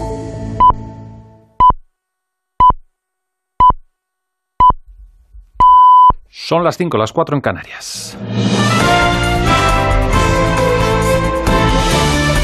Noticias en Onda Cero. Muy buenas tardes. Comenzamos en Francia porque allí la justicia acaba de fallar a favor del uso del certificado sanitario para acceder a bares y restaurantes. Nuria Mejía. También para viajar dentro del país se exigirá a partir del 9 de agosto ese pasaporte. Respaldo al proyecto de ley de Macron que amplía la obligatoriedad desde el 21 de julio también en lugares culturales como museos y cines. En cambio, el Consejo Constitucional francés considera inconstitucional despedir a los sanitarios que rechacen la vacuna que el gobierno pretendía fuera obligatoria. Es una última hora que ampliaremos en el siguiente espacio informativo. También a esta hora en Italia, el gabinete de Draghi permanece reunido para validar el pasaporte COVID en profesores y viajes por tren, barco y avión. Aquí la situación de las residencias preocupa. Se han duplicado los contagios en una semana. En Andalucía, la Federación de Personas Mayores pide que se vacune a todos los trabajadores. También esa misma petición la hace el Gobierno de Murcia. Calculan que habría unos 600 trabajadores aún sin inmunizar. Juan José Pedreño, consejero de Salud. Solicitamos al Ministerio que establezca un marco legal común para todo el territorio nacional que contemple la obligatoriedad de vacunación en profesionales sanitarios y sociosanitarios de cara a proteger a los más vulnerables. El gobierno no cierra la puerta al impuesto de capitalidad eh, que reclama el presidente de la Generalitat Valenciana, Chimo Puig, para Madrid. Sería un tributo a las rentas más altas para compensar al resto de autonomías por ese efecto capitalidad, Pedro Pablo González. Y es que el ministro de la Ciudad Social, José Luis Escriba, considera que las personas que viven en grandes ciudades como Madrid gozan de más oportunidades de ingreso y por lo tanto esta comunidad se beneficia también y tiene más posibilidades que otras regiones. Por lo tanto, el posible impuesto en Madrid es algo que no descarta. Lo ha dicho José Luis Escriba en comparecencia conjunta con Ximo Puig, el presidente de la Comunidad Valenciana y el que lanzó esa idea. Eh, donde eh, la productividad es mayor, es decir, esto es algo que se ha estudiado y que yo creo que tiene mucho sentido. Eh, a mí me parece que es una idea que, tiene, que hay que seguir explorando y que tiene mucho recorrido. A su vez, Escribá considera que Madrid no debería bajar impuestos, ya que facilitaría la deslocalización de empresas de otras regiones hacia esta comunidad. Todo ello cuando el ministro de la Seguridad Social ha confirmado que en breve la comunidad valenciana gestionará con una ventanilla única allí el ingreso mínimo vital. Y del exterior, en Irán, el ultraconservador Resi insiste en el levantamiento de sanciones por parte de Estados Unidos. Lo ha vuelto a repetir hoy en su toma de posesión ante el Parlamento dos días después de haber sido ratificado por el líder supremo Ali Yamenei, Diego Kindler. El clérigo ultraconservador Abraham Raisi, de 60 años, ha jurado hoy como nuevo presidente de la República Islámica de Irán. Eh, ya entonces, eh, perdón, dos días después de que efectivamente eh, fuera, fuera ratificado como presidente, ya entonces Raíz aprovechó para decir que trabajaría para que se levantaran las sanciones y las calificó de tiránicas. En una ceremonia llena de pompa y marchas militares, hoy ha repetido el mensaje en el Parlamento y ha añadido que el programa nuclear iraní es pacífico. Las reacciones en la calle, no obstante, son más bien tibias. Así se expresa Ali, un vendedor local. Francamente, no tengo esperanzas. Yo apoyé las reformas de la administración anterior y lo que pasó durante los ocho años de Rouhani y su plan de esperanza, como él lo llamó, fue que perdimos la esperanza. El escepticismo y el hartazgo de los iraníes quedó patente en los últimos comicios. Recordemos que Raisi ganó las elecciones el pasado mes de mayo con un alto índice de abstención en donde fueron a votar menos de la mitad de los iraníes convocados. Y ahora vamos con el deporte que nos trae Paula Merino. Día casi redondo en Tokio con dos medallas de oro para Sandra Sánchez en kata y Alberto Ginés en escalada que estuvieron con Raúl, de Raúl Granado así de contentos. Iban a ser detalles lo que marcara la diferencia. Yo quería dejar el corazón, el alma, dejar todo en el tatami, que los árbitros lo valorasen y conseguir esa medalla de oro. Que ha sido un camino tan, tan largo, tantas cosas. Quiero mi medalla, quiero verla, tocarla y, y ver que es real y que es mía. Veníamos con la expectativa de meternos a la final, sabiendo que era muy difícil. Decíamos, bueno, si nos metemos en la final ya es suficiente, estamos contentos, un diploma para el primera, la primera vez. Y ya que nos metimos en la final dijimos, bueno, vamos a soñar un poco más. Nunca, en ningún momento hasta que ha pasado lo, he visto como algo posible, de verdad. También estarán en la final de 1500 metros tanto Mechal como Fontes y las chicas de waterpolo que se enfrentarán a Estados Unidos tras vencer a Hungría. Los hispanos de balonmano lucharán por el bronce después de la derrota ante Dinamarca. Ya en España, el Real Madrid tiene intención de demandar a la Liga y al Fondo de Inversiones por aprobación indebida de patrimonio y Valentino Rossi acaba de confirmar que esta será su última temporada como piloto de MotoGP. Pues eh, no es el último boletín porque vuelve otro a las 6, las 5 en Canarias. Ahora quien sigue es Arturo Tellez Gelo en verano. Este viernes, todos con España en el especial Juegos Olímpicos. La selección masculina de waterpolo, 21 años después, vuelve a pelear por una medalla olímpica. Desde la una de la tarde, partido de semifinal, España contra la selección serbia vigente campeona olímpica. Este viernes, la lucha por las medallas en el especial Juegos Olímpicos, con Félix José Casillas y el equipo de deportes de Onda Cero. Te mereces esta radio. Onda Cero, tu radio.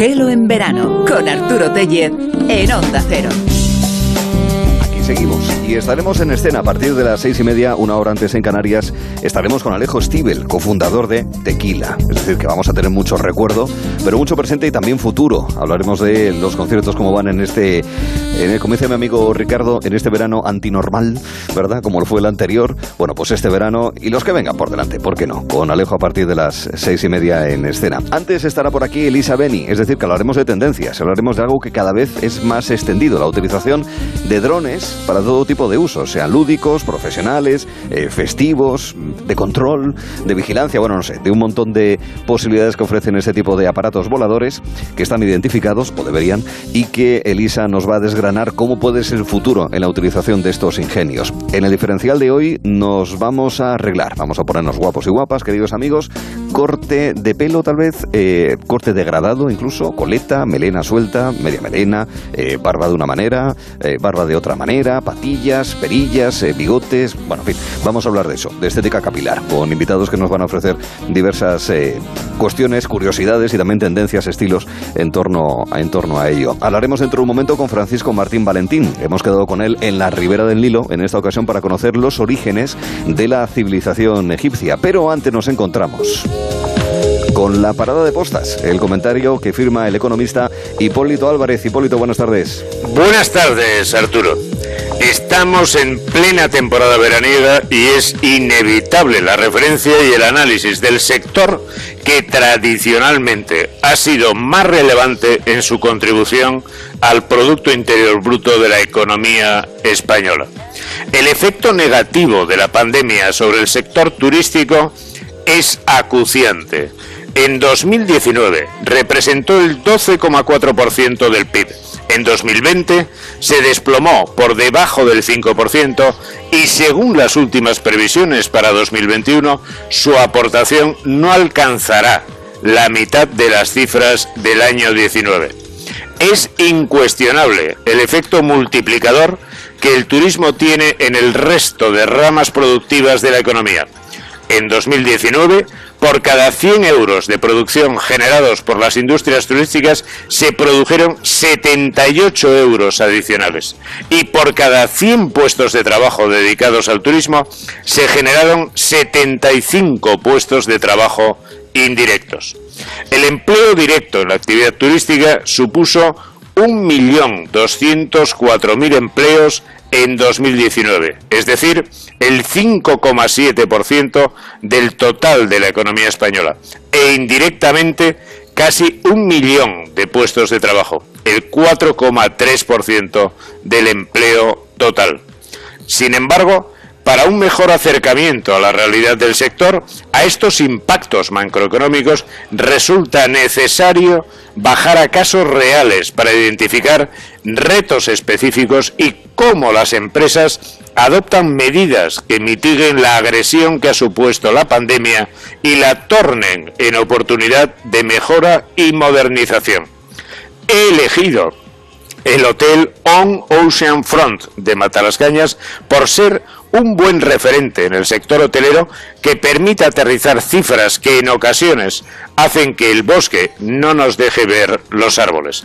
En este caso, su enfoque prioritario al turismo nacional, la flexibilidad de precios y la calidad e innovación permanente de sus servicios les ha permitido sortear unas circunstancias demoledoras. Por otra parte, se enfrentan a un nuevo entorno donde asoma la dificultad de contratación local de empleados cualificados y la competencia de sectores como el agrícola, que fruto de la innovación tecnológica en el número de cosechas anuales, ofrecen empleo estable frente al estacional del hotelero. Para hacer frente a todo ello, se redoblan esfuerzos en desestacionalizar la demanda mediante la ampliación de oferta de servicios vinculados a la salud, el bienestar y otros que constituyen las nuevas tendencias en el mercado del ocio. Los objetivos son fortalecer la estructura financiera y ganar puestos en la competencia por mano de obra profesional, ofreciendo retribuciones atractivas y estabilidad. Arturo en este contexto, es obligado mantener las medidas de apoyo a las empresas para asegurar su viabilidad de futuro y la de los trabajadores, y así acelerar los ritmos de vacunación, impulsar medidas que garanticen una movilidad segura y recuperar la confianza de España como destino. Todo ello sin olvidar que un factor fundamental del éxito son las medidas individuales de cada empresario a aplicar en un entorno de exceso de oferta, escasez de mano de obra y la evidente contracción de la demanda. Gracias, Hipólito. Y reconocimiento a todos y cada uno de los hoteles que de sur a norte, de este a oeste, península e insulares, lo están haciendo lo mejor posible en estos tiempos, como decíamos, eh, tan antinormales para los empresarios y sus trabajadores.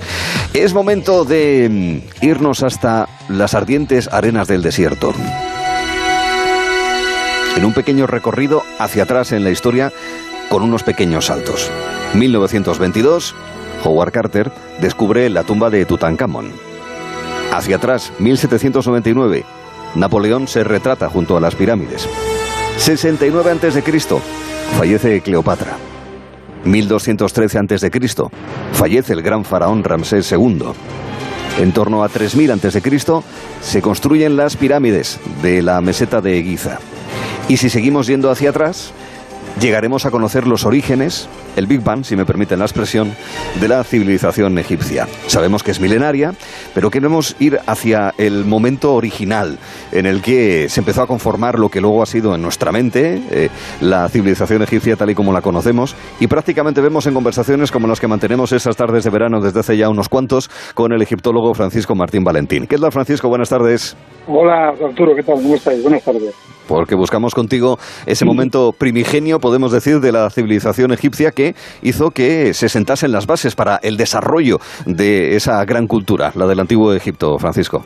Pues sí, en realidad es una búsqueda mm, interesantísima y además mm, muy profunda tiene que ser. Eh, parafraseando a un gran egiptólogo y arqueólogo británico llamado Toby Wilkinson, eh, yo diría que para conocer los orígenes de la civilización faraónica deberíamos barrer los desiertos del Sáhara y el Arábigo. Imagínate, porque todo se encuentra allí casi seguro. Así es. Eh, son importantes las fechas, pero son importantes también los fenómenos, como la desecación de toda esa parte de este, del nordeste africano. Efectivamente, hay un, hay un proceso muy claro que mm, sabemos que en un momento determinado, eh, pues eh, eh, alrededor de, al final de la, de la última glaciación, hacia el 10.000 antes de Cristo, pues la temperatura empezó a subir en el norte de África y, con abundantísimas lluvias. Entonces tenemos que imaginar lo que es el desierto del Sáhara y el, y el desierto oriental que da al Mar Rojo, al otro lado del Nilo, Mm, completamente cubiertos de vegetación, o sea, una, una, situación desde el punto de vista mm, del, del, del, paisaje completamente diferente de las que tenemos hoy. Pero esto llevó un proceso lentísimo, imaginaos, porque si la historia de Egipto estamos alrededor de estamos hablando alrededor de 3000 años, la prehistoria eh, fue muchísimo más larga, obviamente, y esto podría resultar tedioso en una conversación tan amena como la que podemos mantener nosotros, ¿no? Pero bien, eh, daremos unas pautas. Mm, sigo contándote cosas y me cuentas o, o No, no, adelante. Lo, digo porque el tema de la desecación es interesante, porque tú has visto El paciente inglés, la, película esta que ganó La cova de los nadadores, a que va un poco por esa eh, línea lo que nos vas a contar ahora.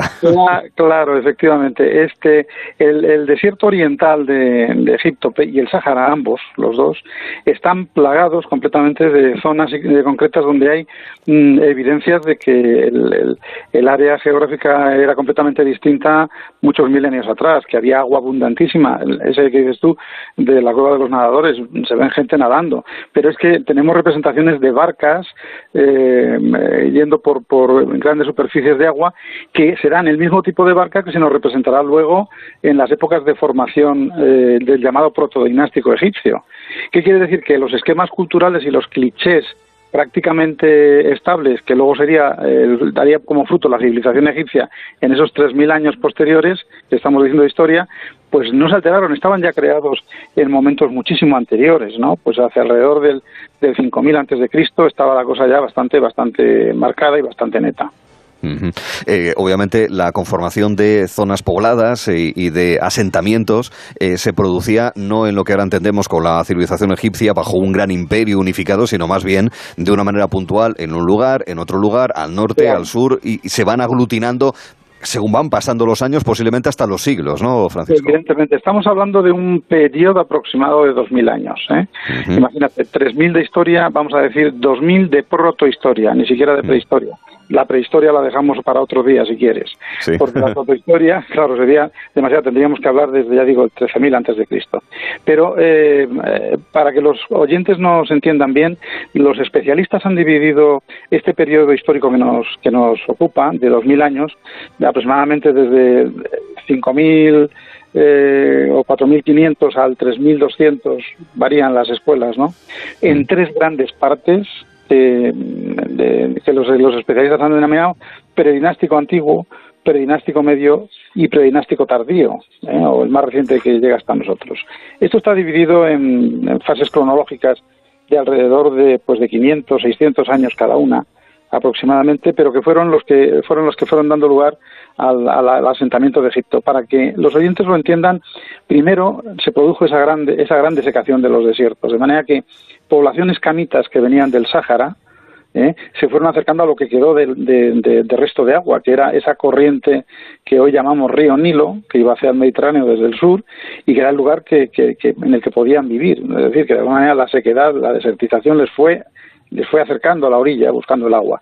Y por el, por el lado oriental, una serie de poblaciones semitas también del desierto oriental y que venían también de Mesopotamia, que se fueron acercando, eh, convergiendo en un momento en el Valle del Nilo y mezclándose entre ellos, creando lo que será luego llamado, se llamó, mm, mal llamado a veces, pero se dice así raza dinástica. ¿no?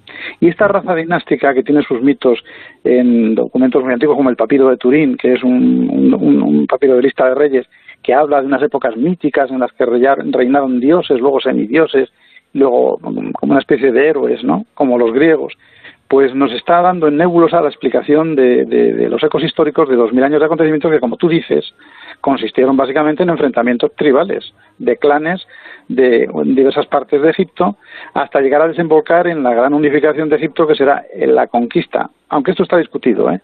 Mm. del norte por el sur. Pero básicamente casi todo el mundo admite que fue el sur el que avanza sobre el norte, primero aglutina eh, el, Alto Egipto y con un reino del Alto Egipto conquista ese Bajo Egipto que refleja de alguna manera, este, este acontecimiento está reflejado con la célebre paleta de, de Narmer que habrán oído los oyentes que se ve a un faraón, eh, el faraón Narmer, el rey Narmer, eh, con la corona blanca y la corona roja, pues haciendo una serie de, de actos rituales de sacrificios y de, prisioneros que rememora de algún modo aquellas, aquellos enfrentamientos. La estoy buscando ahora mismo la paleta de Narmer, esta pizarra con bajo relieves. Les invito a que le echen un vistazo para también entender mejor las palabras de Francisco. ¿Puede ser en ese momento, en esa unificación de norte y sur, al margen de quién eh, conquistó a quién, verdad? Si fue el norte o el sur o viceversa, es en ese momento cuando eh, se asienta la base económica de la, como decíamos hace una semana, de la eh, antigua civilización egipcia sobre la agricultura, la ganadería, lo cual luego da pie al desarrollo. A ver, explícanos, sí. Claro, vamos a ver. Es un proceso lento, insisto, pero que es todo consecutivo. Conforme eh, se acercan al Nilo y se constata que ese Nilo, ese río, que no, tenía nombre de Nilo, lo llamamos hoy el Nilo, ese río crecía todos los años por las lluvias tropicales, pues empiezan a encontrar un sitio estable. Y en cuanto mm. encuentran sitio estable, empiezan a, sembrar mm, el barro que ha quedado después de las crecidas, de manera que se producen cosechas, al producirse cosechas mm, se, se, produce más que lo que se consume, por tanto hay necesidad de guardar los excedentes y ahí empieza, empieza la civilización. En todos los sitios, cuando tenemos más grano del que podemos consumir y tenemos que guardarlo, primero tenemos que contarlo, computarlo, eh, almacenarlo, esto requiere la escritura. Es una cosa. Y quedarnos en un sitio. Eh, estables, porque además sabemos que allí vamos a vivir bien y que todos los años todos los años va a venir una crecida y se establece el sistema de agricultura que en Egipto tenía mm, tres, tres grandes tres grandes divisiones por por, por el manejo del campo no que era la crecida del río era, era la cosecha, la siembra en una palabra y luego la cosecha, perdón. Y estos tres eh, ritmos eh, agrarios em, eh, configuraron la cronología egipcia, de la vida egipcia, alrededor del Nilo. Bien, una vez esto estabilizado, imaginemos qué es lo que hay que hacer. Pues hay que conseguir que el agua del Nilo de las crecidas no se pierda y pueda llegar a todos los sitios. Y para eso se, se impone una unificación con un criterio administrativo de conservación de canales, excavación de canales y control, porque si no se controla bien la crecida, el, el Nilo se desborda. Y el Nilo exige, exigió, impuso la unificación a todos los pobladores que estaban en sus orillas para poder regularlo de manera adecuada y disfrutarlo de manera correcta. Claro que esto, ya digo, que trajo, mm, esto fue después de muchas guerras y enfrentamientos. ¿eh? Sí, claro, evidentemente esto lo, explicamos, lo explicas tú de una manera eh, rápida, sencilla, para que lo podamos entender, pero obviamente lleva muchísimos más factores este proceso, si me permite la expresión, de sofisticación, ¿verdad?, de la manera de vivir de aquella sociedad. Donde también querría preguntarte, para quedarnos aquí, por Nagada, eh, ah, en todo este proceso de la búsqueda de los orígenes que asentaron la civilización egipcia tal y como la conocemos. ¿Qué era Nagada? Nagada eh, toma su nombre de un, de un yacimiento arqueológico que está en el Alto Egipto, está eh, no muy lejos de la actual ciudad de Luxor, y fue, fue excavada abundantemente y allí se dieron los primeros eh, elementos que permitieron establecer a los, a los arqueólogos como Petri y Werner Kaiser, mm, dos, dos importantes arqueólogos egiptólogos, los, unas, unas, eh, unos parámetros de, excavación, de, perdón, de investigación o de datación cronológica antes de tener ningún documento con fecha, para que lo, entiendan. Y, bien, Nagada es el arquetipo. Y los especialistas han dividido eh, el, último periodo, digamos, de la formación previa a la cultura egipcia, a la civilización egipcia, que se estima desde el 3800 al 2600 antes de Cristo, en dos, dos etapas. Una anterior es el, el predinástico eh, antiguo, que, dije antes, pero luego está el predinástico medio y el predinástico tardío, en, que coinciden efectivamente con Nagada. Es decir, que de alguna manera la arqueología designa con un nombre de yacimiento un periodo de formación pre eh, o protohistórica. Esto es convencional, pero es muy útil porque, claro, no tenemos documentos. Mm. con fechas. Y entonces, al no tener documentos datados con fechas, porque todavía la escritura no, no, había nacido, pues hay que acudir a este tipo de sistemas. Y Nagada se divide básicamente en tres fases, otras, más, más, más bien en seis, pero en tres básicas. Uno, dos y tres. Es que no quiero aburrir a los oyentes. pero para poder entenderlo todos. lo, importante es que pasa que en estas, en estas fases de Nagada se va viendo muy claramente en los yacimientos, sobre todo las tumbas, fundamentalmente, la utilización de los metales, del cobre, del oro, de la plata. La, utilización de, la industria lítica, por supuesto, pero luego de la industria de, hueso. La, utilización de, incluso de pesas de telar. Y cómo va, cómo va incrementar la cerámica, que es fundamental. Cómo se pasa de no utilizar el torno, que es un paso importantísimo, al torno. Es decir, la industrialización de la cerámica, que es algo fundamental en una civilización, en una cultura.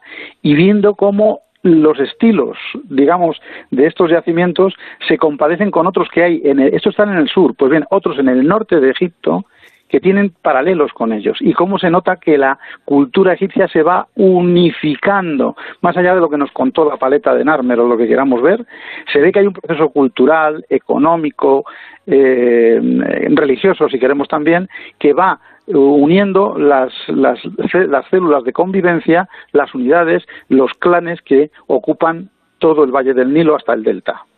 Y esto, esto acaba finalmente, pues alrededor de 2600, como tú decías antes, en el momento en el que aparece la civilización egipcia, egipcia completamente configurada y que durante mucho tiempo en el siglo XIX daba la sensación de que había aparecido como una seta, una cosa de un día para otro. No, no, no. No, obviamente la arqueología hoy nos dice claramente que no.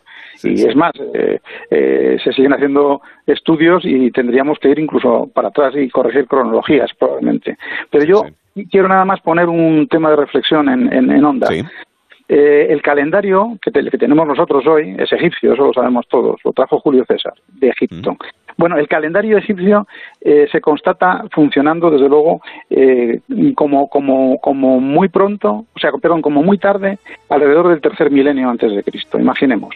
Pero el calendario egipcio, y esto es lo importante, se basaba en lo que se llamaba ciclos sotíacos, que son ciclos de 1400 aproximadamente 50 años, en los que eh, tardaba el Sol en volver a salir con la constelación Sotis, Sirio, en un momento determinado, era el año nuevo egipcio, en el mismo momento en el horizonte. Bien, esto parece lioso, pero no lo es.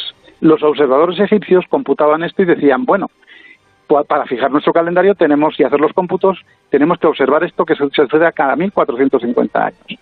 Y yo pregunto, y esta es la cuestión, ¿cuántas observaciones de ciclos zodiacos son necesarios para que en el año 3000 el calendario egipcio esté perfectamente este, perfeccionado, tanto que no se alterará ya a lo largo de toda la historia, y lo seguimos utilizando nosotros con ligeras correcciones. Eso es lo mismo que intentar responder desde cuándo se hacen esos cálculos. Antes de 3.000 años, es decir, 5.000 años antes de donde nos encontramos. Pero claro, y yo digo, ¿cuántos ciclos zodiacos hay que controlar y chequear para saber que no nos estamos equivocando? Como mínimo dos, pero no creo que sea muy fidedigno. claro. claro, Interesantísimo eso.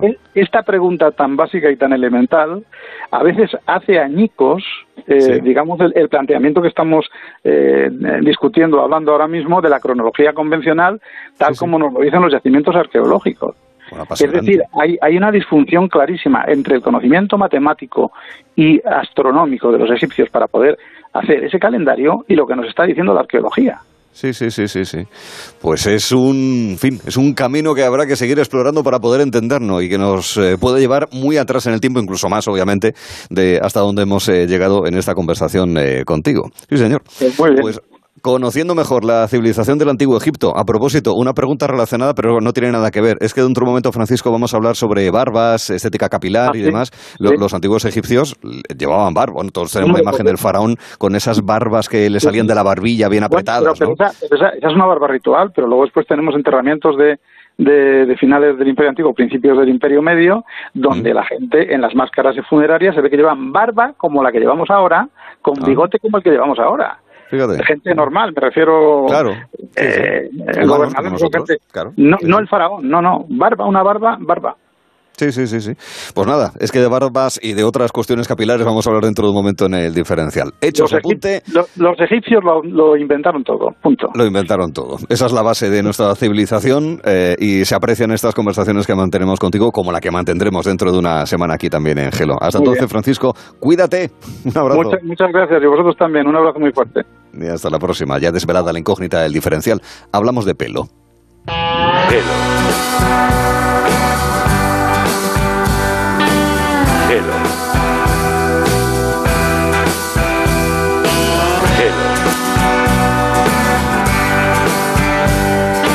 Gelo en verano con Arturo Tellez.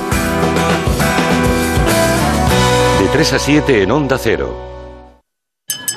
Parejita, solo deciros que tengo los 15 puntos y pago menos que vosotros. Si tienes los 15 puntos, ¿qué haces que no estás en línea directa? Cámbiate y te bajaremos hasta 100 euros lo que pagas por tu seguro de coche o moto. 917-700-700. Condiciones en línea directa.com.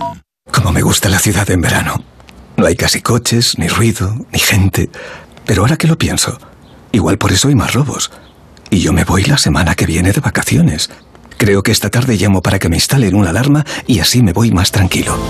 Confía en Securitas Direct, la compañía líder en alarmas que responde en segundos para protegerte frente a robos y ocupaciones. Securitas Direct, expertos en seguridad. Llámanos al 945 45 45 o calcula online en securitasdirect.es. Esto es muy fácil. ¿Que me sigue subiendo el precio de mis seguros? Pues yo me voy a la mutua. Vente a la mutua y en menos de 6 minutos te bajamos el precio de cualquiera de tus seguros, sea cual sea. Llama al 91 555 5555. 91 555 5555. Esto es muy fácil. Esto es la mutua. Condiciones en mutua.es. Ay, ¿quién te iba a decir a ti que con la esquinita de la mesa del comedor conseguirías llegar tan lejos? Pues imagínate con un escritorio jauga lo bien que te saldrían las presentaciones. Ven a IKEA y convierte tu hogar en la mejor oficina para que la vuelta a la rutina sea un poquito más fácil. Más en IKEA.es. Ahora, en Carglass, por la reparación o sustitución de tu parabrisas, te regalamos una luz de emergencia Gel Flash para que en caso de avería incrementes tu seguridad. Carglass cambia, Carglass repara. Pide cita en carglass.es. Promoción válida hasta el 5 de septiembre. Consulta condiciones en carglass.es. Hay pandemias que pueden durar años y hay pandemias que pueden durar toda la vida. La violencia contra la mujer es una de ellas.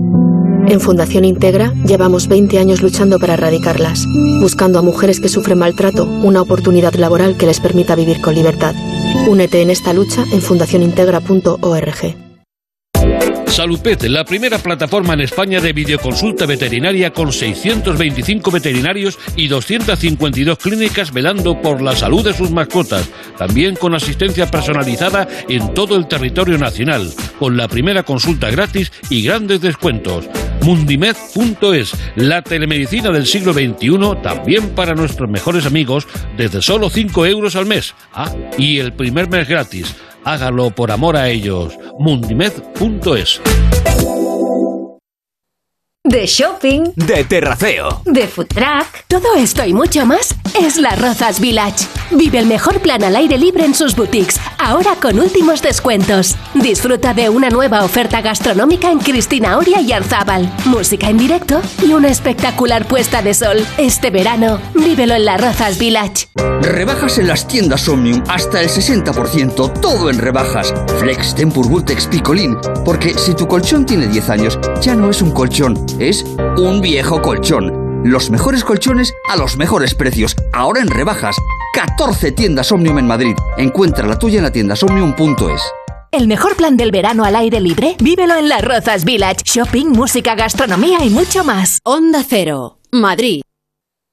Bricolaje Moraleja, la mayor exposición de puertas en Madrid que puedas imaginar. En Bricolaje Moraleja no cerramos en agosto. Calle Timanfaya 4 Humanes. bricomoraleja.com Ahora en Adelgar, 33% de descuento en tu tratamiento para adelgazar. 91 577 44 77 y adelgar.es. La seguridad de tu vivienda comienza en las zonas comunes de tu comunidad. No dejes que tu casa forme parte de las estadísticas de robos. Grupo Emopa instala cámaras de videovigilancia en las zonas comunes y sistemas de alarma en viviendas y garantizamos su funcionamiento con nuestro mantenimiento remoto. Infórmate en emopa.com. Ana, qué mala casualidad encontrarnos precisamente en un hospital. Hola Juan, pues sí, sí es mala coincidencia. Es por mi marido que se resbaló en la bañera y se ha dado un golpe muy fuerte en la rodilla. Vaya por Dios, nosotros ese problema ya no lo tenemos. Hace tiempo llamamos a Duchamanía y cambiamos la bañera por un plato de ducha. Hazme caso, llama a Duchamanía y evitarás este tipo de accidentes. En Madrid, Paseo del Molino 6, 91 468 4907 y duchamanía.es.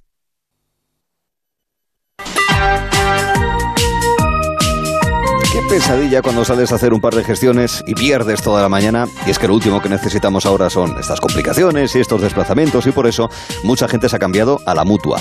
Porque en la mutua te facilitan la vida. No necesitas desplazarte para hacer esas gestiones. Y si te cambias a la mutua, en menos de 6 minutos te bajan el precio de tus seguros, sea cual sea.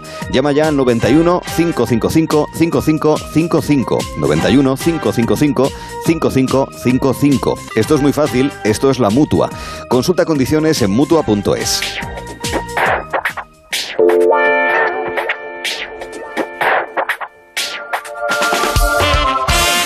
egipcios ya se dejaban barba, como nos ha acreditado Francisco Martín Valentín, egiptólogo, y como también podemos recordar, pues en la visión de los sarcófagos de los faraones y sus representaciones, pero también la ciudadanía de a pie.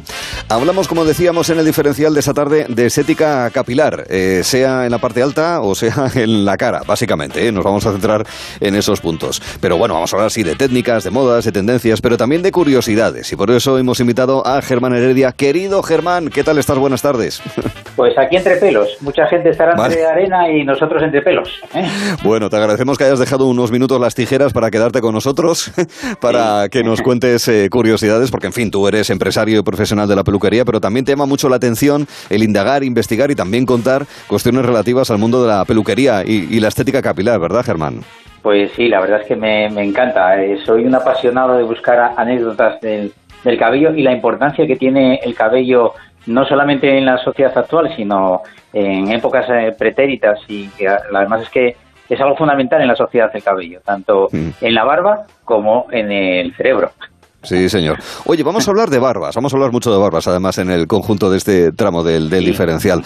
Eh, en el antiguo Egipto hay un hecho fundamental que es la llegada de los griegos, comandados por Alejandro Magno, quien funda Alejandría hace 2300 años, y Alejandro Magno llevaba barba, cuéntanos.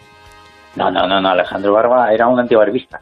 Eh, ¿Qué me dices? Alejandro, sí, el guaperas de Alejandro Magno, que fue el primer rubio conquistador que, hubo en el universo, en el universo europeo, eh, pues eh, se dio cuenta de que si sus generales y sus, bueno, eh, y, y su tropa dejaba la, la, la barba larga o la barba simplemente para que se pudiese agarrar al enemigo a ella, pues ordenó inmediatamente que sus generales y su tropa se afeitasen inmediatamente la barba que, que tenían para no eh, darle ventaja al enemigo.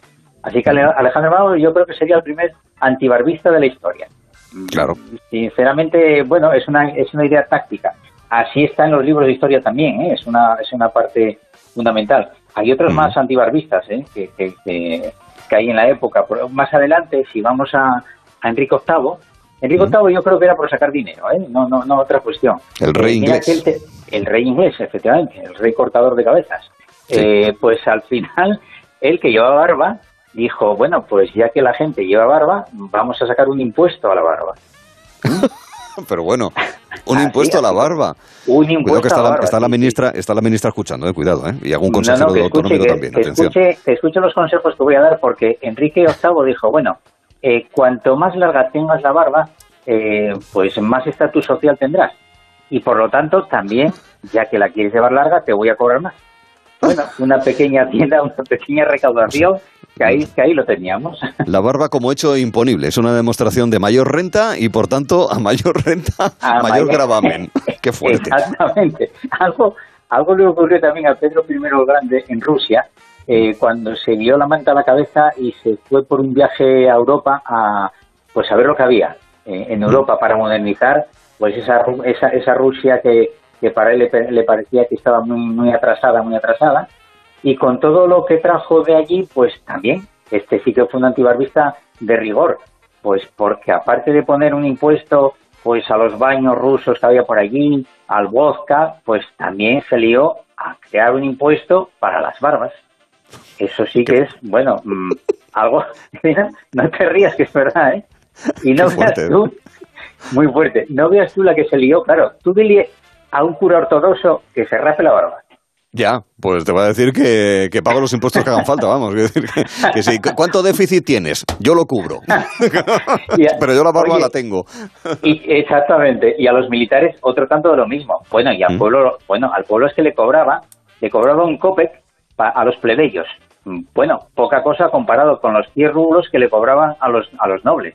100 Mm. rublos de aquella pues serían como 3.000 euros de ahora, al Ah, cambio.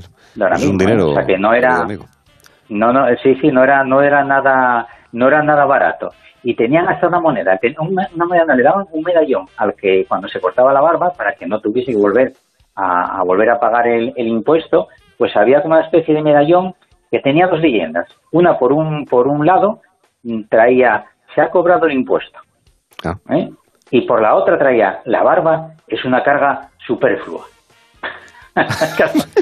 Es una manera de compulsar el pago bastante llamativa. Exactamente, Exactamente. Muy bien. No, Bueno, eso- bueno, la- dime, dime, dime. Adelante, ¿no? Decías, Germán, sobre las barbas. sí. No, de- pues decía que todo esto pues pues cayó un poco en, en desuso cuando ya entró en acción la invención de Guillet, eh, el famoso, bueno, pues las que son las cuchillas de agitar, Sí. etcétera, etcétera, y que, y que bueno, ya cambió un poco todo el rumbo de todo, ¿no? Ya, ya se puso en, en moda en Hollywood muchos años más tarde, eh, evidentemente la barba no aparecía por ningún lado, a no ser que seas un malo malo de verdad en la película, y, y lo bueno, lo bueno era pues, eh, pues el rasurado, se llevaba muy bien eh, las, las, las tetas muy bien afeitadas, bueno, era una cuestión de moda no llevar barba. Lo mismo que ahora pues se lleva con todo el estilo del mundo y toda la naturalidad que hay.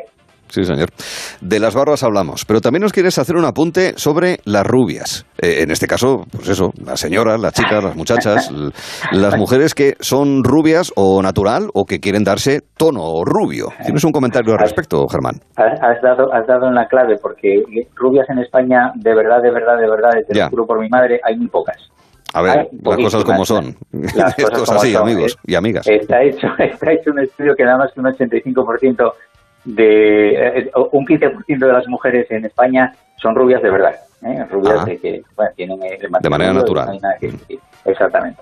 Pero bueno, la historia de las mechas sí que es cierto que es muy interesante y como anécdota puedo contar que en Venecia ya en el siglo XVI las mujeres, pues alguien, una influencer de la época dijo, pues oye, to- mm, tenemos el, el- la tez blanca, pero nos vamos a poner rubias, porque se lleva en Francia, y como se lleva en Francia, pues había que ponerse también.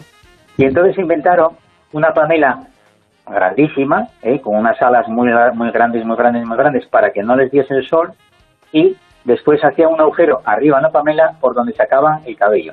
¿Y por qué lo hacían así? Pues porque subían a las azoteas, para que les diese el sol, porque la mezcla que utilizaban, que era sulfuro negro, y era también unas piedras que, bueno, pues que daban un poco de, reflejo eh, al, al cabello, con el sol, el calor del sol y el sulfuro que le echaban al cabello, pues se producía ese rubio, que en algunos casos me imagino yo que de rubio tendría lo que yo de negro y se pondría rojizo, que es lo más normal del mundo. Bueno, pero hay que ser muy inteligente para hacer eso, ¿eh? Quiero decir, o sea, que tenían inventiva y también cierto punto de presunción. Eh, las cosas como son. Por Bueno, estar guapas y guapos como queremos todos. Esto es así. Muy original, sí, señor. Eso Pues es, nada, eso es. curiosidades Oye. sobre las bar... Sí, dime. Sí, ¿no? Como, como en última anécdota de una, de una barba famosa, la de Abraham Lincoln. Ah. fijaros, Abraham Lincoln eh, pues, pues se murió con barba, pero resulta que además que la llevó sus año y medio de vida último. No tenía barba Abraham Lincoln, ¿eh? Ah, solamente... Que Pues fíjate sepáis. que hubiésemos pensado que desde que empezó a salirle el bozo con 12 años ya llevaba Pues- esa pues barba no. que le perfilaba la mandíbula.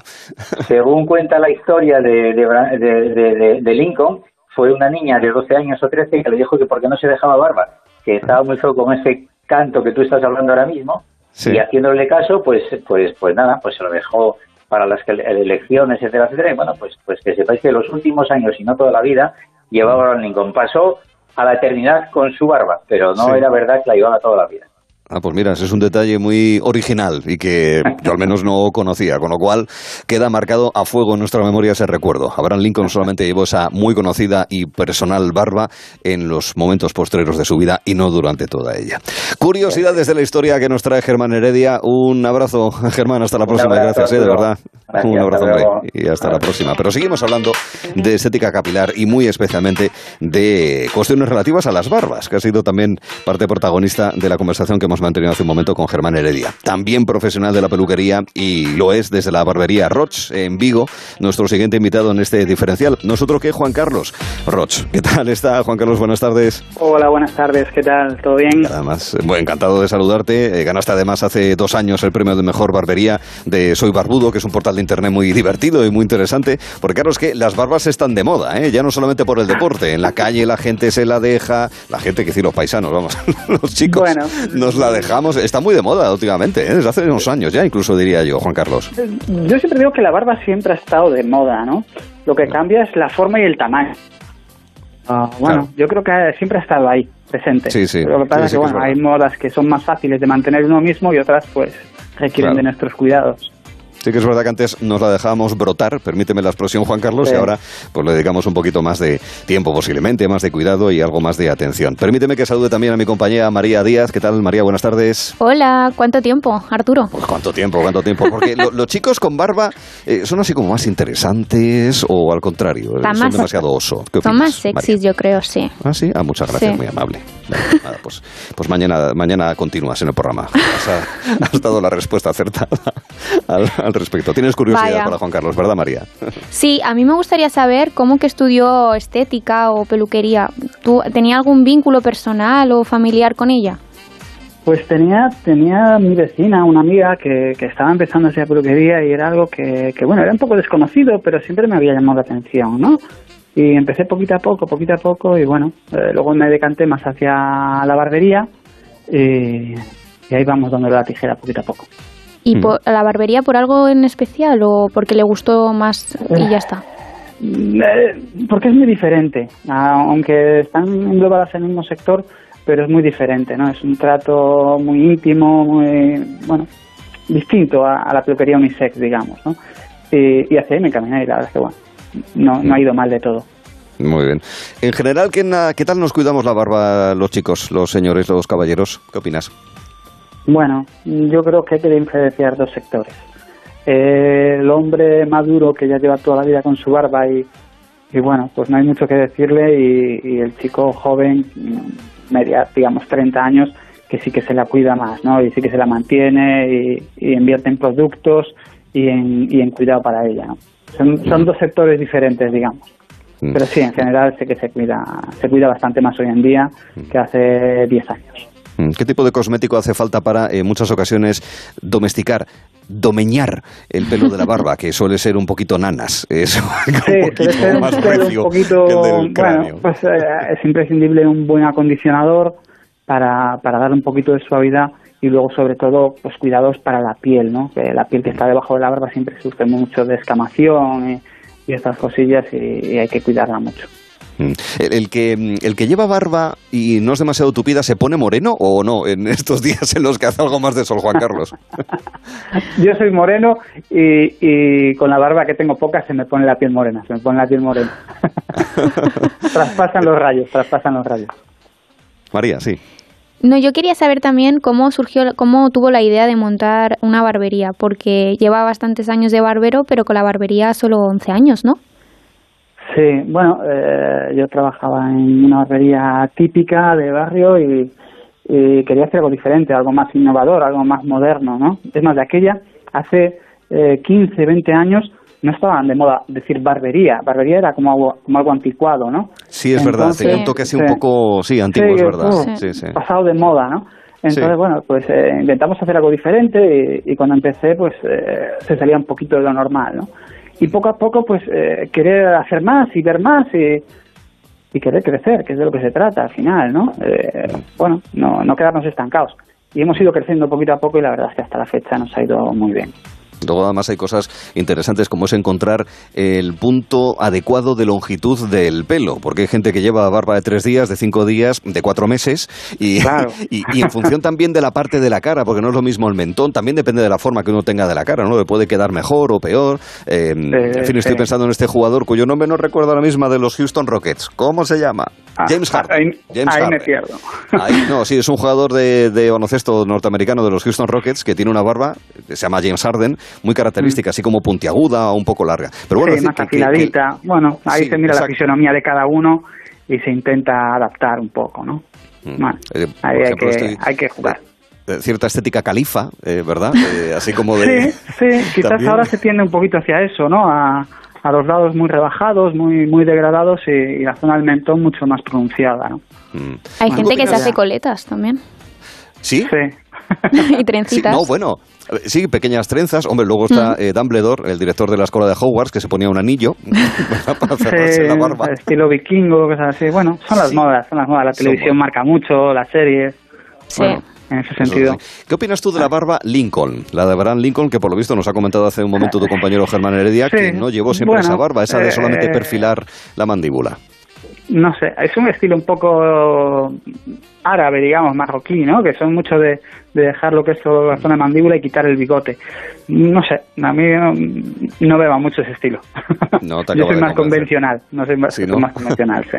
¿Y la perilla? Porque también es, una- es cuando uno se afeita, dice, ¿y si me dejo la perilla y me quito la barba entera, pero solamente me dejo pues eso, el bigote y la zona que está en torno Yo creo que a se llevó hace muchos años.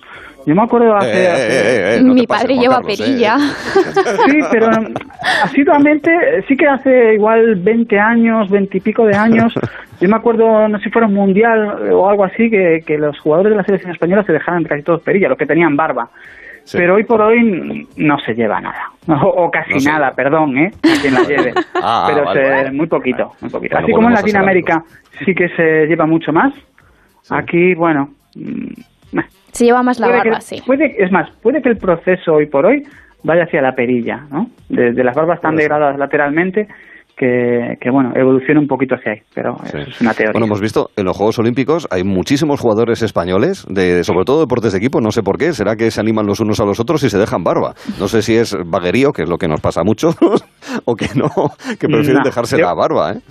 Yo creo que la mayoría la llevan cuidada, ¿eh? Por lo que veo, más o menos, son Mm. chicos que, que se cuidan mucho hoy en día. Ya, ya. Es que Oye, para último- dejársela mal, mejor que se la Claro, cuiden, mejor, claro. claro. Básicamente porque también tu imagen es importante como deportista. Oye, y ya Mm. por último, eh, fíjate, no veo a Nadal con barba, por ejemplo, me lo estoy imaginando y no, no lo acabo de ver. Pero bueno, y, y- Yo y- no lo y- veo ni con bigote. Tampoco, ¿verdad? Ni con bigote. Eh, este, eh, ya la última pregunta. Para ese caballero ya de cierta edad que empieza a vislumbrar eh, canas en la barba y sin embargo se tiñe solamente la azotea, pero no la barba, ¿tú le recomiendas que se tiña también la barba del mismo tono que la parte de arriba o mejor que sea bicolor? Eh, bueno, yo siempre digo que, que la cana es bella, ¿no? Ah, No gracias, sé, hay, que, hay, que, hay que ver esos porcentajes. Hay que ver esos porcentajes. Yo creo que un pelo que tiene un 30% de cana, pues sí se puede se puede dar un poco de color, pero llega un momento que, bueno, yo creo que la naturaleza tiene que seguir su, su camino. Yo, yo hablo por mí, ¿eh? que tengo más o menos 50-50 y, bueno, voy ahí sobrellevándolo como pueda. Vale, bueno, calma. Podemos decir que las canas son sexys también. Sí, gracias, María. Sí, es lo que nos queda por decir. Consuelo. mañana, eh, mañana puedes volver, María. ¿eh? No, no hacía falta, Gracias, bueno, gracias. porque ya habíamos quedado que volvías. Bueno, pues hemos aprendido mucho y te agradezco sobre todo el tono con el que hemos mantenido la conversación contigo. Juan Carlos Roch, eh, barbero, mejor barbero que lo fue en 2019 desde Vigo. Cuídate, Juan Barbería, Carlos, abrazo, barbería. barbería, gracias. barbería Roch. Venga, hombre. Venga, hasta luego y gracias. saludo. Gracias y cuídate. María, un besín y hasta mañana. Hasta mañana. Venga, vamos a ver cómo vienen las playas mañana en cuanto al tiempo.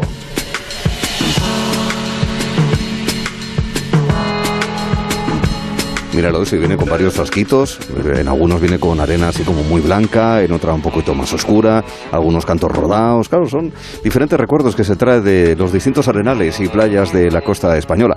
Eh, tenemos un compromiso que no hemos cumplido todavía, que es hablar también de playas fluviales y de pantanos y tal, por aquello también dar una referencia a esos lugares que son de Asoto y que también son playas. Lo hace Pedro Rivero, ¿qué tal Pedro? Buenas tardes. Hola, muy buenas tardes Arturo, ¿qué tal? Sí, sí, hablaremos algún día de esto sobre Sí, sí. playas fluviales y demás. Venga, 20, 20, 25 frasquitos que tienes, porque claro, es diferente la calidad de la arena, Claro. el- el- el- los granos que también son Me distintos. lo voy guardando como recuerdo de cada Sí. una de las playas y demás. No, no, oye, Sí. yo, ya sabes que soy una persona muy curiosa. El coleccionista de arena.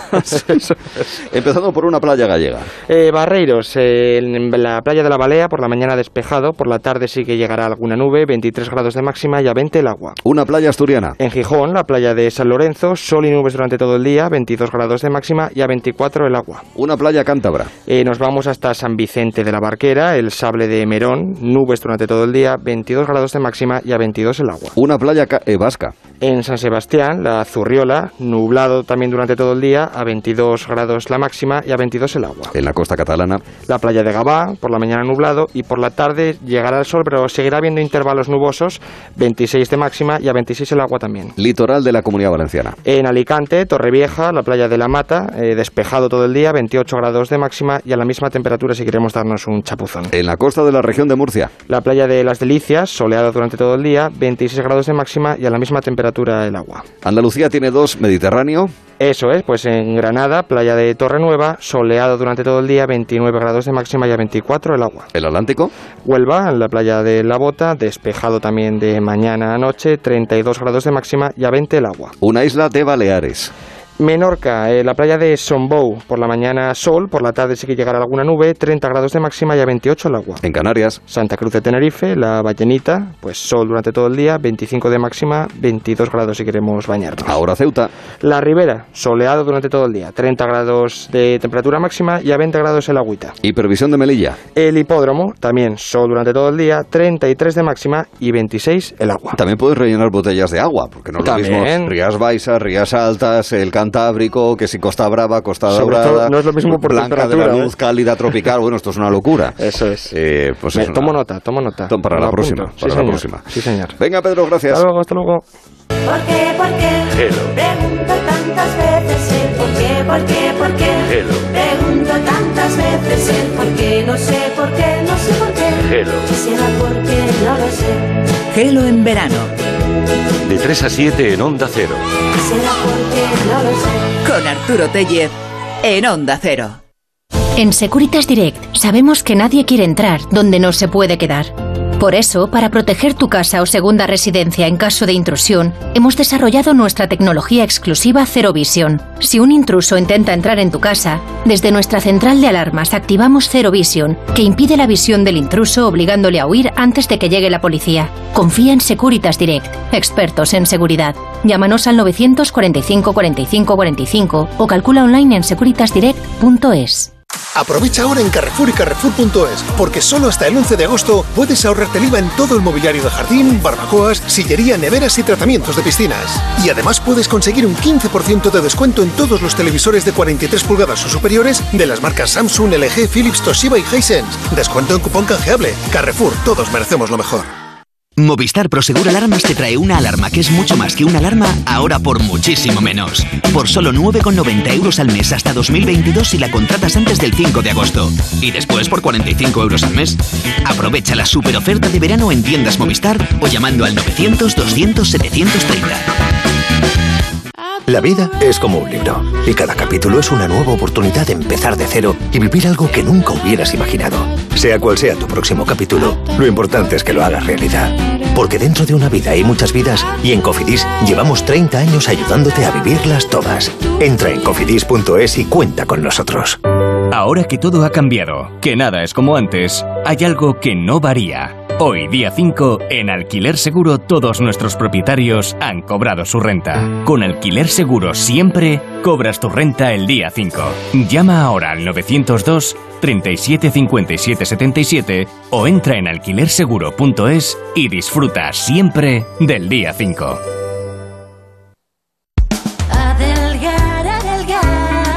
Ahora es el momento de recuperar tu figura para este verano, porque todos nuestros tratamientos tienen hasta un 43% de descuento. Método Adelgar, adelgazamiento, estética. Ahora es el momento. Reserva tu cita informativa gratuita y sin compromiso en el 91 577 4477 y en adelgar.es. Adelgar, adelgar. Estrena tus vacaciones con tu nuevo coche en Ocasión Plus. Más de 4.000 coches disponibles con descuentos de hasta 6.000 euros y solo hasta fin de mes. No te quedes sin el tuyo. Las mejores oportunidades vuelan. Ocasión Plus. Nueve centros en Madrid. Localiza tu centro más cercano en ocasiónplus.com. Abierto sábados y domingos. ¿Sabes dónde puedo encontrar mamparas o metacrilato al corte? Claro, en Resopal. El otro día fui y me cortaron las piezas en el acto y como yo quería. ¿Resopal? ¿Los plásticos de toda la vida? Sí, tienen dos tiendas en Madrid y además puedes comprar online en resopal.com. Resopal. Todos los plásticos, mamparas y protecciones de metacrilato. Infórmate en resopal.com. Naturtierra. En Naturtierra llevamos 40 años haciendo de lo natural algo perfecto, complementando tu alimentación para que sea la más saludable. Encuentra tu producto Naturtierra en supermercados y grandes superficies. Naturtierra complementa tu vida. Naturtierra. Compramos tu Rolex de acero de los años 70 y 80. Especialistas en Rolex desde hace 30 años. Compramos tu Rolex de acero de los años 70 y 80. Pagamos el mejor precio. Compramos tu Rolex de acero de los años 70 y 80. 915346706. Plaza San Juan de la Cruz 9. 915346706. No lo olvides. Compramos tu Rolex de acero de los años 70 y 80. Onda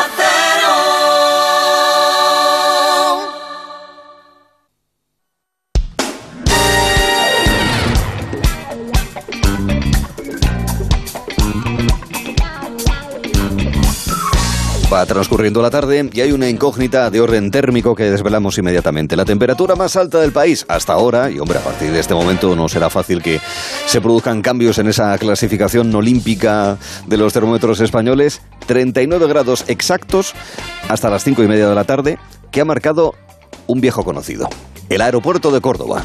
Hacía tiempo que no lo mencionábamos y como mínimo alguna mención le correspondía también este verano en Gelo. Y si yo les digo, salta, quiero besarte, dime que me quieres, el rock and roll en la plaza del pueblo, que más que menos es posible que ate cabos y diga todo eso sumados igual a tequila. Pues sí, tequila estará con nosotros. En concreto, uno de los cofundadores, en fin, el dúo de Ariel Roth, Alejo Stivel. Con Alejo hablaremos a partir de las seis y media de la tarde, una hora antes en Canarias. Lo tendremos en escena. Están haciendo un Adiós Tequila Tour. Este adiós, sinceramente, en cualquier caso, nos parece eh, una especie de hasta luego también, ¿eh? porque en definitiva, aunque no sea con conciertos en directo, en vivo, siempre estarán en nuestra mente, pero también en nuestros dispositivos móviles, nuestras casetes, en nuestros vinilos, en nuestros CDs, en los diferentes soportes en los que siempre podremos recuperar, eh, incluida nuestra memoria, a los amigos de Tequila, con los que hablaremos en un momento. Con los que también hablaremos, o con quien también hablaremos, será con Elisabeni. Viene en Yadog y en esta ocasión para hablar de tendencias y de un artilugio que cada vez está más presente en nuestras vidas y más que va a estar. Por eso es tendencia y por eso será parte principal de la conversación que con ella mantendremos una vez que hayamos actualizado las noticias de la tarde en Onda Cero.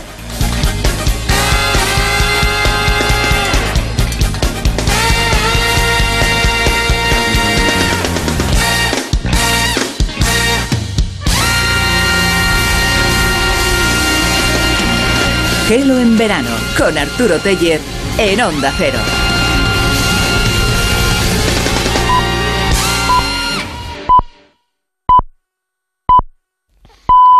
Son las 6, las 5 en Canarias. Noticias en Onda Cero. Muy buenas tardes. Hay un nuevo detenido en la investigación por la paliza a un joven en Amorebieta el pasado 25 de julio. La Archancha restaba en Baracaldo a otro menor en total.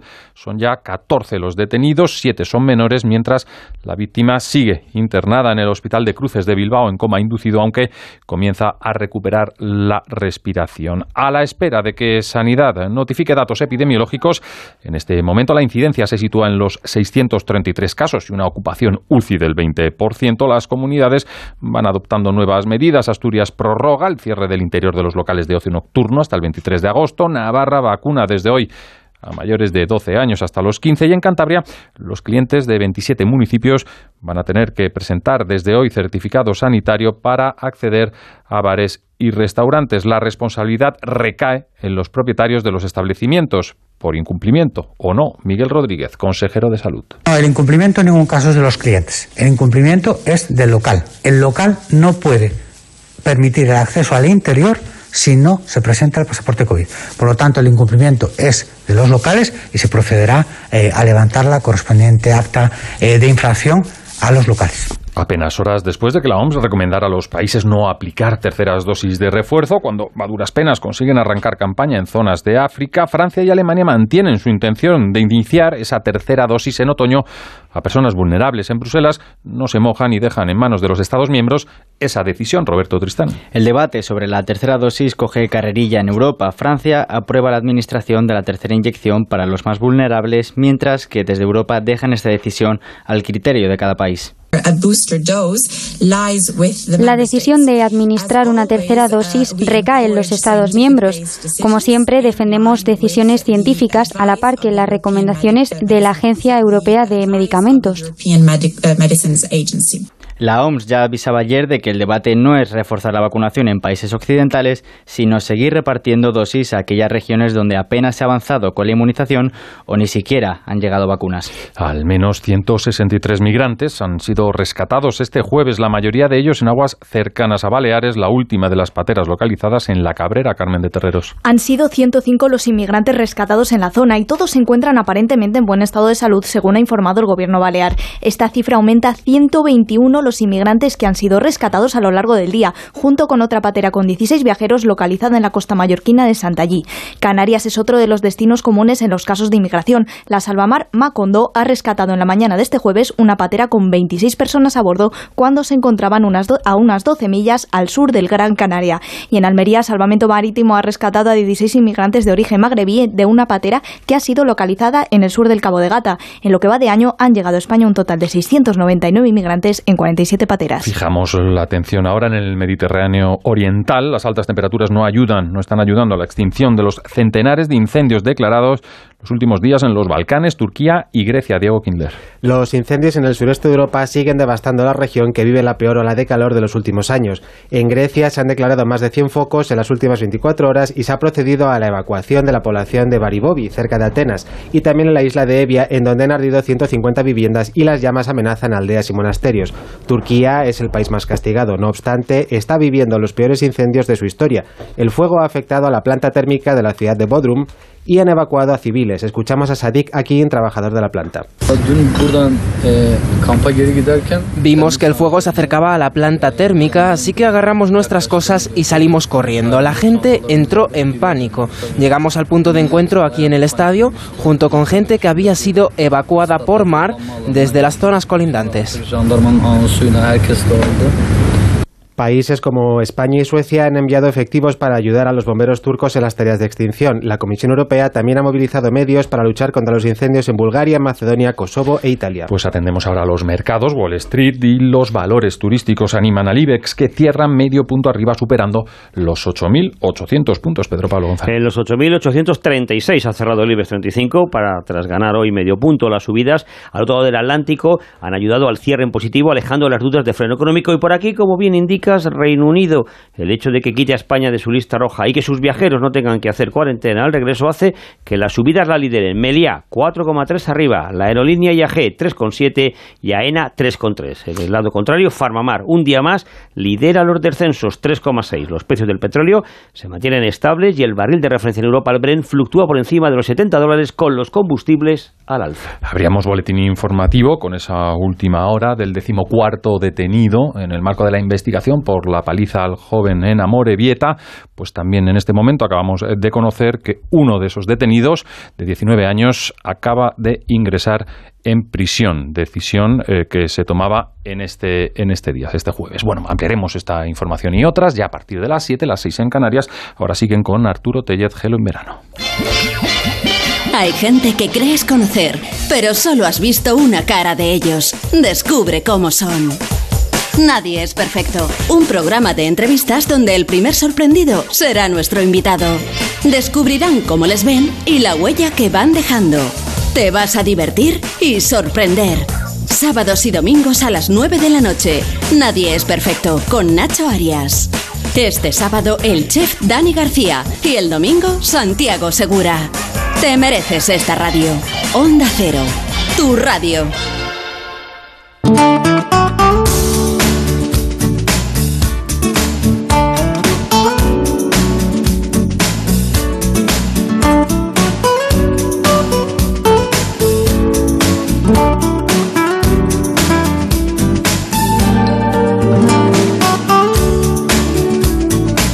Verano con Arturo Tellez en Onda Cero. Aunque sabemos cómo están los bares, vamos a ir de bares porque luego tenemos un concierto en escena con la gente de Tequila, con Alejo Stivel. Pero antes vamos a mirar hacia arriba.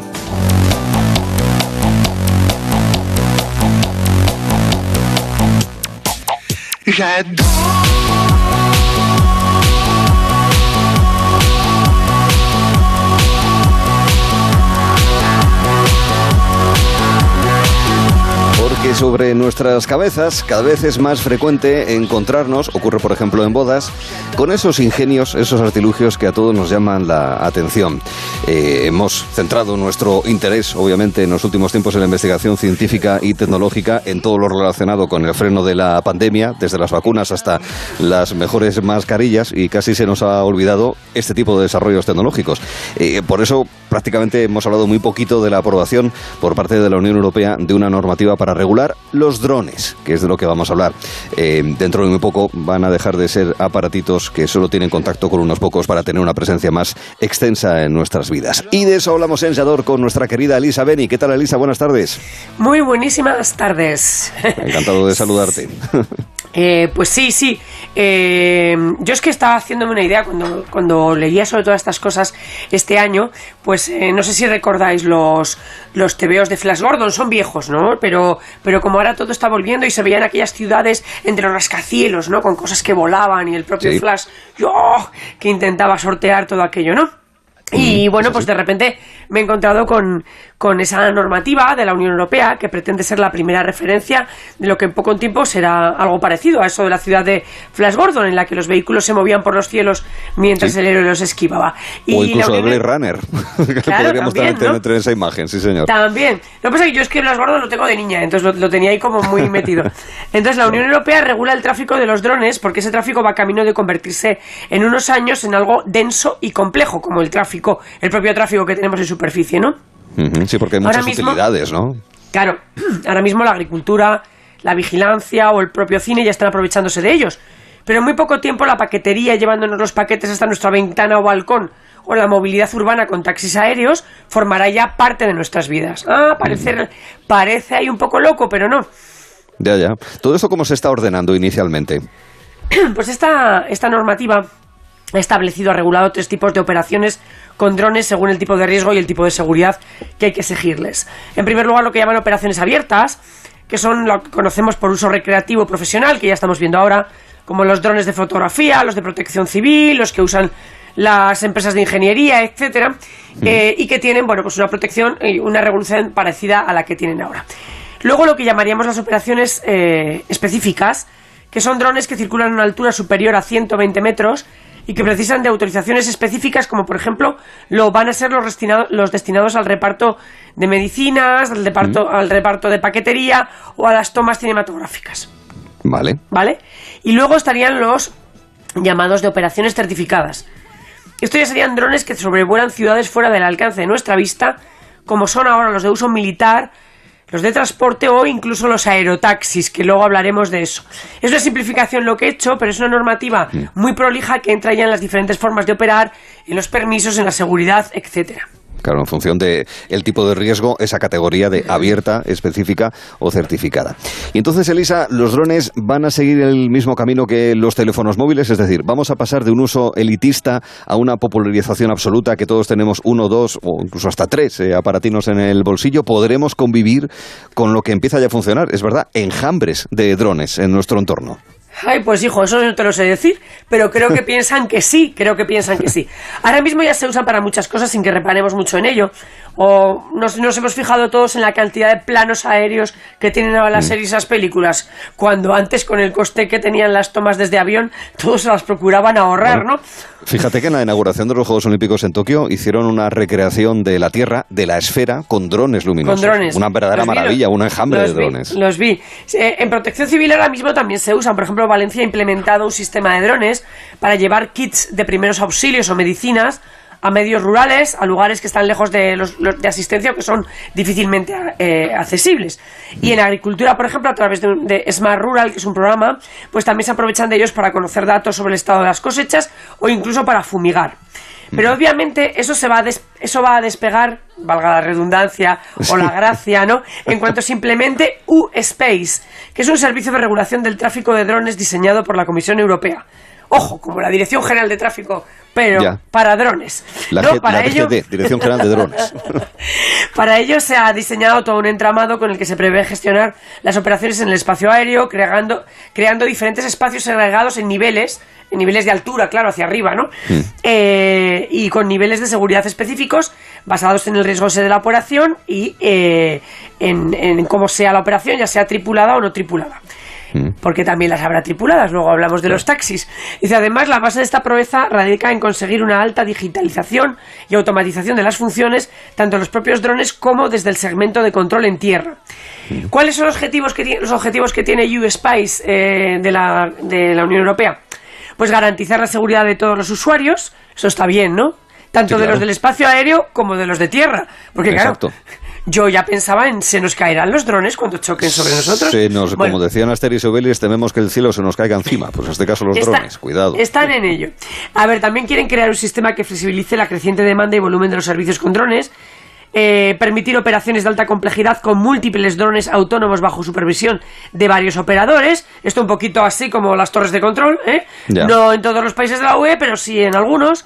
Garantizar el acceso de todos los usuarios al espacio aéreo de forma justa y equitativa. Esto está muy bien mm, dicho por la UE porque entra dentro de nuestros principios constitutivos, facilitar la prestación de servicio apoyando el modelo de negocio de los operadores de drones, facilitar el acceso de los drones al espacio aéreo mediante la utilización de tecnologías propias del sector aeronáutico ¿eh? o de otros sectores como satélites de comunicaciones o sistemas de navegación y establecer los requisitos adecuados de seguridad, protección y resistencia, minimizando el impacto ambiental y respetando la privacidad. Esos son los objetivos que la Unión Europea tiene al crear U-Space. Esperemos que los cumplan todos. Claro, es que ahí está el tema. Los objetivos, eso, son metas que hay que alcanzar. Parece que están bien planteados. Podemos estar muy de acuerdo o bastante de acuerdo en este tipo de objetivos, pero no sé si por nuestra visión del siglo XX, no sé si me parece muy seguro. Se me ocurren mil y un peligros que nos pueden acechar una vez que esto se ponga en marcha, como decíamos, eso, que se nos caigan encima de otras cosas. Y ojo, no solamente por accidentes de, diferente tipo que pueden ocurrir, ¿no? Como todo en todos los órdenes de la vida, eh, si se nos caen encima, sino también por el tema de lo que decías antes, la protección de datos que aparece como objetivo, pero la, la privacidad eh, puede estar también en juego con el uso de los drones. Eso es así, e incluso la propia seguridad, ¿no? Eh, y de hecho ya, ya ahora mismo existe, existe en España una cosa poco conocida que se llama Red Siglo CD, que depende de la Secretaría de Estado de Seguridad y que está pensada para detectar los drones que se aproximan a lugares considerados críticos. La Policía Nacional controla con ella los aeropuertos, centros oficiales más importantes, Palacio Zazuela, Moncloa y hasta la Puerta del Sol. La red permite identificar y neutralizar drones que ellos llaman comillas de naturaleza hostil. Y el uso irregular de los drones considerados lódicos, porque también hay gente que los tiene para juguetear y los mete donde no debe, ¿no? Claro. Y est- esto es algo muy necesario. El, el- año pasado, las operaciones de Barajas llegaron a estar Sí. suspendidas y afectaron a 22 vuelos por una introvisión de este tipo. Nos No parece, sí, sí. Claro, no parece que de un hostil, sino de alguien que estaba tonteando, ¿no? Eh, y luego también tenemos la, la contratación de ASDT, una compañía que trabaja con defensa y con el Ministerio del Interior, y que han detectado desde drones modificados para lanzar granadas, ¿no? Hasta otros con, eh, con otras alteraciones menos peligrosas. También se vigilan estadios de fútbol y se persigue incluso que los drones no, eh, no se acerquen a importantes industrias para hacer eh, espionaje industrial. Claro que vemos a los drones, nos parecen muy divertidos y sin embargo también tienen ese tipo de eh, cuestiones a las que hay que estar muy atentos. Parece complicadillo y como decíamos, eh, incluso hasta peligrosos algunos de esos usos. Drones, lo que me ha quedado en todo caso y por eso te pregunto, es eso que ha dicho de drones modificados con granadas sobre nuestras cabezas. ¿Esto es posible? Parece que lo es porque lo han detectado, ¿no? Sí, sí. Pero mira que, que, eh, incluso voy a hablarte de los rifles antidrones. Para esas y otras ocasiones, empresas como Fuego, Vision, tierra, aire. sí, desarrollan armas como el UAT Hammer o el UAT DO4JAI, que es el modelo que tiene la Policía Nacional ya en su dotación ahora mismo. ¿eh?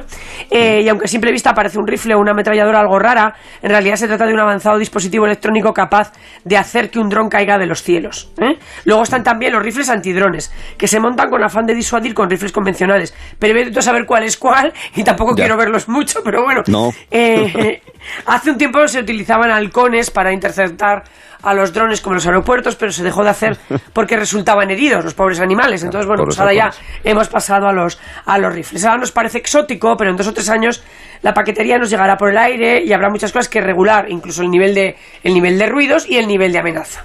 Claro, porque también los eh, drones hacen un ruido considerable y eso, fíjate, es una cosa que no habíamos mencionado hasta ahora, pero también hay que tenerlo en cuenta. Ya digo que suena, sí, entre medio divertido, medio atemorizador, porque parece cómodo y que va a evitar atascos, contaminación, ojo, ese también es un factor a tener en cuenta, pero como decíamos, el ruido, la privacidad, aparatejos alrededor, vamos que ya no sabemos con qué nos vamos a sorprender, Elisa. Pues mira, con los drones marinos, que esto es una novedad que es diferente. Los drones marinos. Y son menos conocidos que los aéreos, pero existir existen. Algunos los llaman embarcaciones USV, pero bueno, son drones marinos. Sirven ya para la detección de amenazas submarinas, el control de calidad de aguas, la contención de vertidos y hasta para el ámbito de la lucha contra la piratería en lugares como el, el Golfo de Omán, etcétera, ¿no? Se usan para vigilar el casco de los buques, para ver averías y fallos. Eh, el primer día de diciembre de 2016, fijaros ya si hay que retrotraerse, ya en Vigo hubo un evento inédito, tras bendición de párroco y bautizo con botella Ah, de bien. cava, porque somos ¿Qué muy tradicionales. ¿Qué me pero claro, ahí se votó el barco Victoria que navegó la ría gallega unos 10 minutos sin ningún tripulante a bordo. ¿Eh? Ah. Industrias Ferry acababa de votar en 2016 el primer barco no tripulado de Europa. Una embarcación semirrígida de 12 metros de eslora y dos motores de 300 caballos. Eh, esto eh, fue en 2016 en España. Cinco años más tarde la tecnología sigue flanqueando en el, en el sector náutico y los drones marinos embarcaciones USV, eh, a ver, eh, no sé eh, pronunciarlo muy bien en inglés, pero es eh, como no tripulados. no Sí, tripulados, ¿no? No tripulados por, por humanos, sí. Eh, tienen escasas limitaciones por el bloqueo legal, pero supongo que lo eh, lo estarán en ello como la Unión Europea con los drones normales. Ya, ya. Bueno, tú decías que de alguna manera te recordaba toda esta historia aquella ciudad de Flash Gordon con aparatos voladores. Esto que acabas de decir nos puede recordar perfectísimamente a 20.000 leguas de viaje submarino y al capitán Nemo. Eh, la verdad es que no parece que ya formen parte de la imaginación, sino que son reales y lo que sucede es que conocemos poco de estas cosas, que ya están en marcha, tecnología muy avanzada. Eh, y lo del taxi volador, que eso ya me parece, vamos, el, el sumum total, que es lo que faltaba, ¿verdad? Bueno, pero le falta menos tiempo de lo que creemos, ¿eh? Mm. El, taxi volador del futuro ha de ser, por lógica, algo que permita un despegue vertical y un aterrizaje vertical, eh, una especie de mezcla de avión, dron Sí. y helicóptero, ¿no? Harrier, drone, tal, sí, algo así. sí. Vale. Entonces, eh, eh, ya están varias empresas trabajando con los vehículos que llaman VTOL, EVTOL, eh, sobre todo Dufour eh, Aerospace en Suiza, ha hecho ya más de 550 vuelos de prueba con su prototipo de despegue vertical y Airbus también busca un modelo que poder ofrecer en el futuro. O sea que no está tan lejos que a lo mejor tú y yo cuando ya no tengamos ganas de conducir, tenemos ya el aerotaxis que nos baja al balcón y nos Sí. subimos directamente. Maravilloso. Cuando te- no tengamos ganas de conducir, tendremos ganas de pilotar. ¿verdad? No, hombre, yo creo que ya serán como que te subes y ya le Ya, dices, eh, eh, Pepe, llévame a no sé dónde. Y uh, te lleva. Ya, puede ser, puede ser. Sea vía taxi, vía Uber o vía lo que sea eh, eh, correspondiente. Lo disfrutaremos, sin, sin ninguna duda, porque esto es verdad. eh, nos puede permitir ser y sentirnos como habitantes de la ciudad de Flash Gordon, que es al final el objetivo que tenemos. Son tendencias, pero son tendencias que casi tocamos con la punta de los dedos. Sí, señor. Bueno, pues de esas tendencias y de otras historias es de lo que hablamos cada tarde de jueves con Elisa Beni en Sador. Hoy en torno a los drones y sus implicaciones en el presente y en el futuro. Elisa, un beso muy fuerte y cuídate. Hasta la semana que viene. Gracias. Dentro de un momento nos vamos a ir de concierto. Sí, porque la música en vivo afortunadamente existe y existirá. Non oh yeah. Fra l'altro cosa ci vuoi fare? Sopra queste scale un po' si scende un po' si sale Pertanto probabilmente il numero uno non conta niente Comunque non conta più niente se invece di darsi la gente prende Con Arturo Teller. Ti volevo dire No niente En Onda Cero.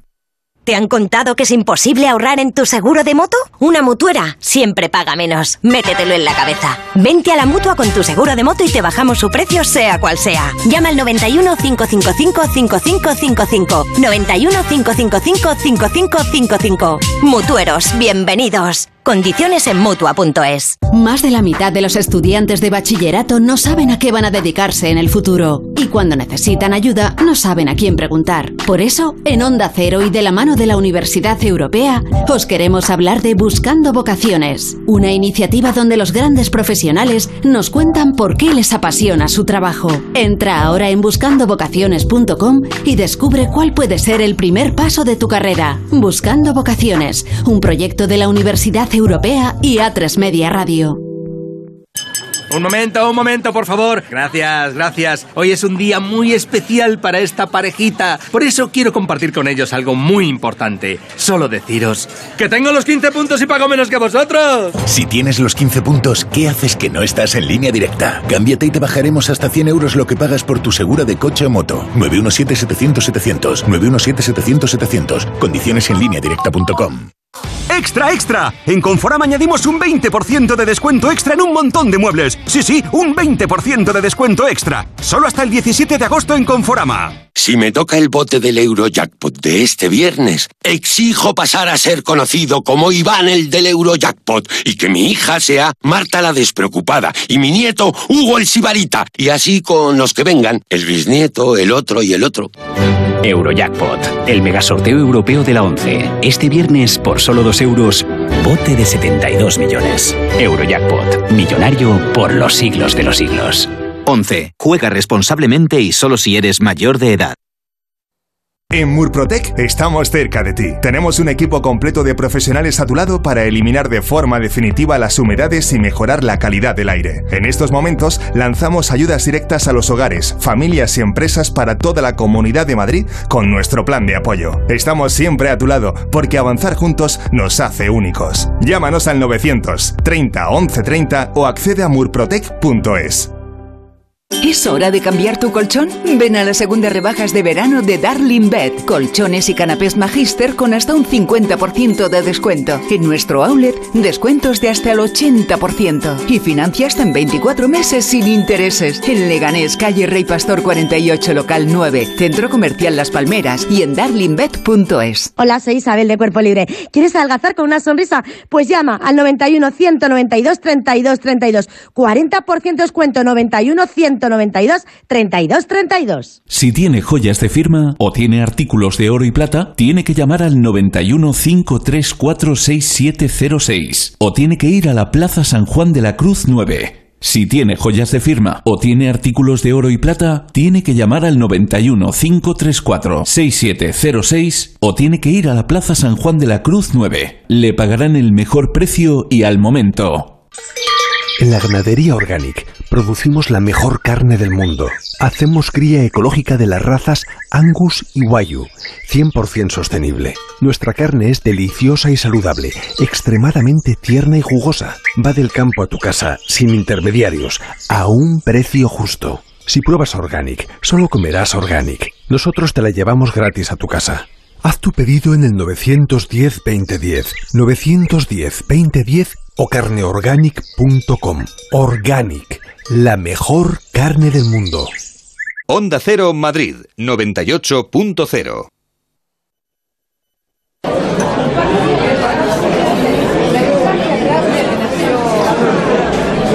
Arturo, Arturo, aquí, aquí. Hola, hola, hola, sí, voy. Madre mía, que esto está llenísimo. Madre mía, a ver si puedo llegar, perdón. Disculpe, sí, a ver, que ya estoy, Chris. Qué suerte. Aún, aún no han empezado todavía, ¿verdad? No, no, no, no, pero, pero oye, que yo creo que están a punto, a punto. Mira, aquí te, ah, aquí te traen un roncola, fíjate qué maravilla. Ah, vale, gracias, Majo, muy amable. Oye, ¿cómo dices que se llaman estos chicos?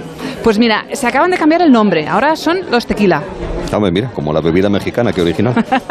Bueno, eh, tengo entendido que fue sugerencia de uno de ellos por la canción de Johnny Winter, el de Chip Tequila, ¿te suena? Ah, sí. El guitarrista estadounidense, el, el albino, ¿sabes? Sí, hombre, claro. Fíjate que no lo tenía yo muy claro, pero ahora que has dicho eso, sí, ya, ya sé. Y, y a los que venimos aquí a ver son buenos también, como ellos. Yo creo que sí, son, yo creo que son muy buenos.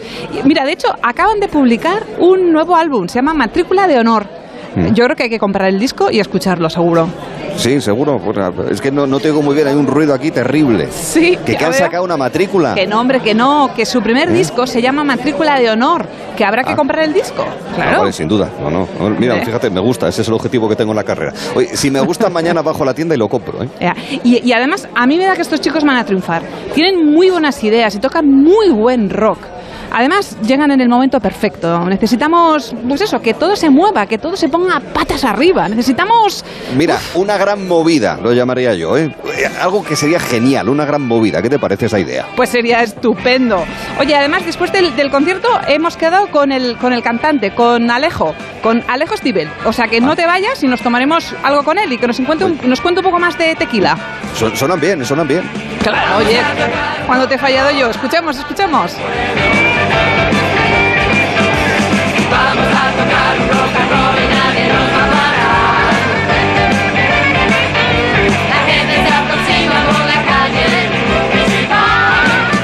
Esta es una conversación que durante unas cuantas décadas hemos atesorado para este momento justo en el que le podemos y tenemos la oportunidad de decirle Alejo Stivel, hola, buenas tardes y bienvenido. ¿Qué tal, Alejo? Hola, ¿qué tal? ¿Cómo estás? Buenas tardes. Hola, ¿Qué Alejo, tal? buenas tardes. Qué maravilla escucharte. Estábamos de verdad muy emocionados. Bueno, esa conversación, eh, cuando hicisteis esa conversación todavía no existían los magnetófonos. Ah, bueno, tienes razón. No sé, en donde, no sé dónde, cómo se conservó. Bueno, hay Pues muchas cosas ahí que tenemos ahí guardado, o sea, que nunca se sabe, Sí. nunca se sabe. No, pero son, son magnetófonos que íbamos a comprar a Canarias, que eran más baratos, ¿sabes? Y entonces, pues, ahí llegaban las últimas novedades. O Andorra. O Andorra, que también Andorra. llegaban te- tecnología. Ay, ay. Pero bueno, Yo en realidad... yo, yo creo que son unas psicofonías que han quedado en el, en el aire. en, los, También, también. en los bares, ¿verdad? Que siempre hay, quedan cosas impregnadas. Pero bueno, en cualquier caso, la gente que estaba atenta a las novedades, a la música nueva, en fin, a lo original, a que hubiese aportaciones en el mundo de la música, eh, del rock, del pop y, y demás, posiblemente eran conversaciones de aquellos que estaban interesados en aquella época como hoy en día, ¿verdad, Alejo? Buscando cosas nuevas, ¿no? Algo que les llamase la atención y que les diese, pues, nuevas emociones, nuevos sentimientos, ¿no, Alejo? Pues la verdad que no lo sé. Yo creo que más bien que los cogimos por sorpresa, que no estaban buscando nada. Yo creo que la gente estaba muy tranquila oyendo lo que estaba oyendo en ese momento, que básicamente eran eh, cantantes melódicos, edulcorados, románticos, que eran los que dominaban la escena en España, ¿no? Camilos, Abrairas y, Sí. y- y este tipo de gente. Y aparecimos nosotros y creo que más bien la gente se sorprendió y, y dijo, wow, se puede hacer otra cosa, ¿no? Eh, yo creo que va más por ahí la cosa. Bueno, pero cinco grandes discos y además con temas, Alejo, que los tenemos absolutamente grabados a fuego. Tenemos aquí gente de 20 años que sigue bailando y cantando esas canciones. ¿Sabíais dónde os metíais? Pues, eh, pobrecitos, la verdad. No, hombre, no. No era, no era mi, no es mi intención torturar a, No, a- hombre, a no. tantas generaciones. En absoluto, en absoluto. en absoluto. ¿Cuál era vuestra relación antes de empezar? O sea, ese, en ese momento con, con- con- con la música. Ambos ya tocabais, eh, ya erais unos apasionados. Explícanos ese momento. Bueno, eh, ya nosotros en Argentina ya de una manera totalmente, digamos, aficionado, ¿no? Amateur, no, no, cero profesional, pues eh, ya teníamos nuestras cancioncillas, habíamos compuesto, de hecho, varias de las canciones del primer disco y alguna incluso del segundo están hechas antes de venir a España. Pero no pasaba de ser un sueño que mm, en el que creíamos firmemente, pero que podía no haberse cumplido nunca y haber terminado siendo dentistas o arquitectos. Pero así. no, la verdad que muchas posibilidades no había de eso porque íbamos bastante enfocados y en nuestras familias también artistas, entonces bueno, era, era muy difícil ser dentista. Dentista por encima de mi cadáver, dirían los progenitores de Alejo o de, o de Ariel. Fíjate que en, en los últimos años se ha ido estrechando todavía más el océano Atlántico. No sé si en aquellos tiempos era, eh, era bastante frecuente ¿no? que se cruzase, pero tal vez no tanto como ahora. ¿no? Y ya no solamente en el mundo de la música, en el mundo del cine, de la televisión, y que hubiese una conexión a ambos lados del océano gracias a la misma lengua, en este caso el español, y sobre todo la, la música. ¿Tú crees que en ese sentido ha cambiado mucho las cosas o no, Alejo? Bueno, por un lado cambian mucho y por otro lado no cambian nada, ¿no? Es como que cambian, cambian la manera de consumir la música, evidentemente. Eh, se- se- digamos que Spotify y YouTube, que hace 10 años no existían, son ahora mismo la- los modos más masivos de consumo de música, ¿no? y, mm, y después eh, pero en el fondo el- lo que la gente quiere es emocionarse con una canción y que le llegue esa canción y, y, y sea por un medio o por otro medio el fin es el mismo no que es oír canciones que te, te modifiquen un poco tu estado de ánimo eh, y te y te den ganas de, de vivir y te no sé te aporten lo que aporta la música que es muchísimo no Queremos volvernos locos. Me vuelvo loco y quiero salir a cantar, a cantar, a cantar. Hey, hey, hey. Esta Cristina es una de esas canciones Bueno. que sí, que tiene mucho ritmo, que se bailan, pero que también generan cierto... Algo de reflexión también generan, ¿verdad, Cris? Pues mira, yo tengo que reconocer que era uno de esos temas que cuando sonaba me tiraba a la pista, no reflexionaba nada en absoluto. Pero- ¿Te tiraba de, de cabeza o No, no, con los pies, con los pies. ah, vale, vale. Un- no un-. No, hombre, no. Y con el tiempo, Alejo, porque claro, lleváis muchos, muchos años, ¿se van perdiendo las inseguridades que igual, mm, no sé si teníais al principio, se va ganando confianza o siempre tienes aquella cosa de, ay, que me subo aquí arriba, ay, que me miran, ay, ¿cómo, cómo es esto? Bueno, un poco se va perdiendo y otro poco se, con- se conserva, ¿no? O sea, evidentemente no es lo mismo la vez número 456 Claro, que has claro. subido a un escenario que la vez número 6. Ujú. Eh, pero también de repente, ahora por ejemplo, ocurre que con el tema de la pandemia y eso, pues me he subido mucho menos, Claro. llevo bastante tiempo sin subirme y cuando pasa un tiempo es como casi, casi no te digo que empezaras de nuevo, pero sí que eh, estás más inquieto eh, cuando Claro. pasan igual un par de meses o tres que no has subido y no te digo ya casi un año como va ahora. Eh, y después también depende mucho de la ocasión, ¿no? Porque, por ejemplo, el 24 de noviembre vamos a hacer finalmente el concierto que, que se suspendió el 20 de marzo del 2020, que era el último Sí. concierto de tequila en el Wizzing Center de Madrid. Muy bien. Y, y claro, bueno, en esa ocasión voy a estar bastante más nervioso de lo normal, obviamente. Claro, claro. Luego citaremos también los conciertos que tenéis, hasta ese que puede ser un poco culmen, si se quiere, de finales del próximo mes de noviembre. Durante ese tiempo en el que la música en directo, desgraciadamente, es una pérdida para los espectadores, para el público y para los músicos, pues ni te cuento. Sin embargo, se coge la guitarra para sacar cosas nuevas, para no perder el feeling. ¿Hay algún día en el que uno deje de coger la guitarra, Alejo? Bueno, pues sí, yo, yo la he cogido bastante poco. O sea, Vaya.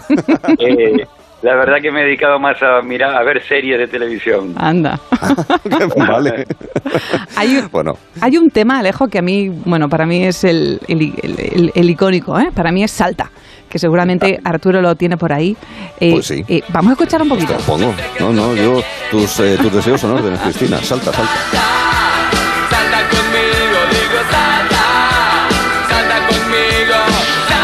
Este tema, de verdad, o sea, eh, sois absolutamente vosotros. ¿Cómo se os ocurrió este tema y si hay alguna historia detrás de, de este tema o es, o es uno de los tantos?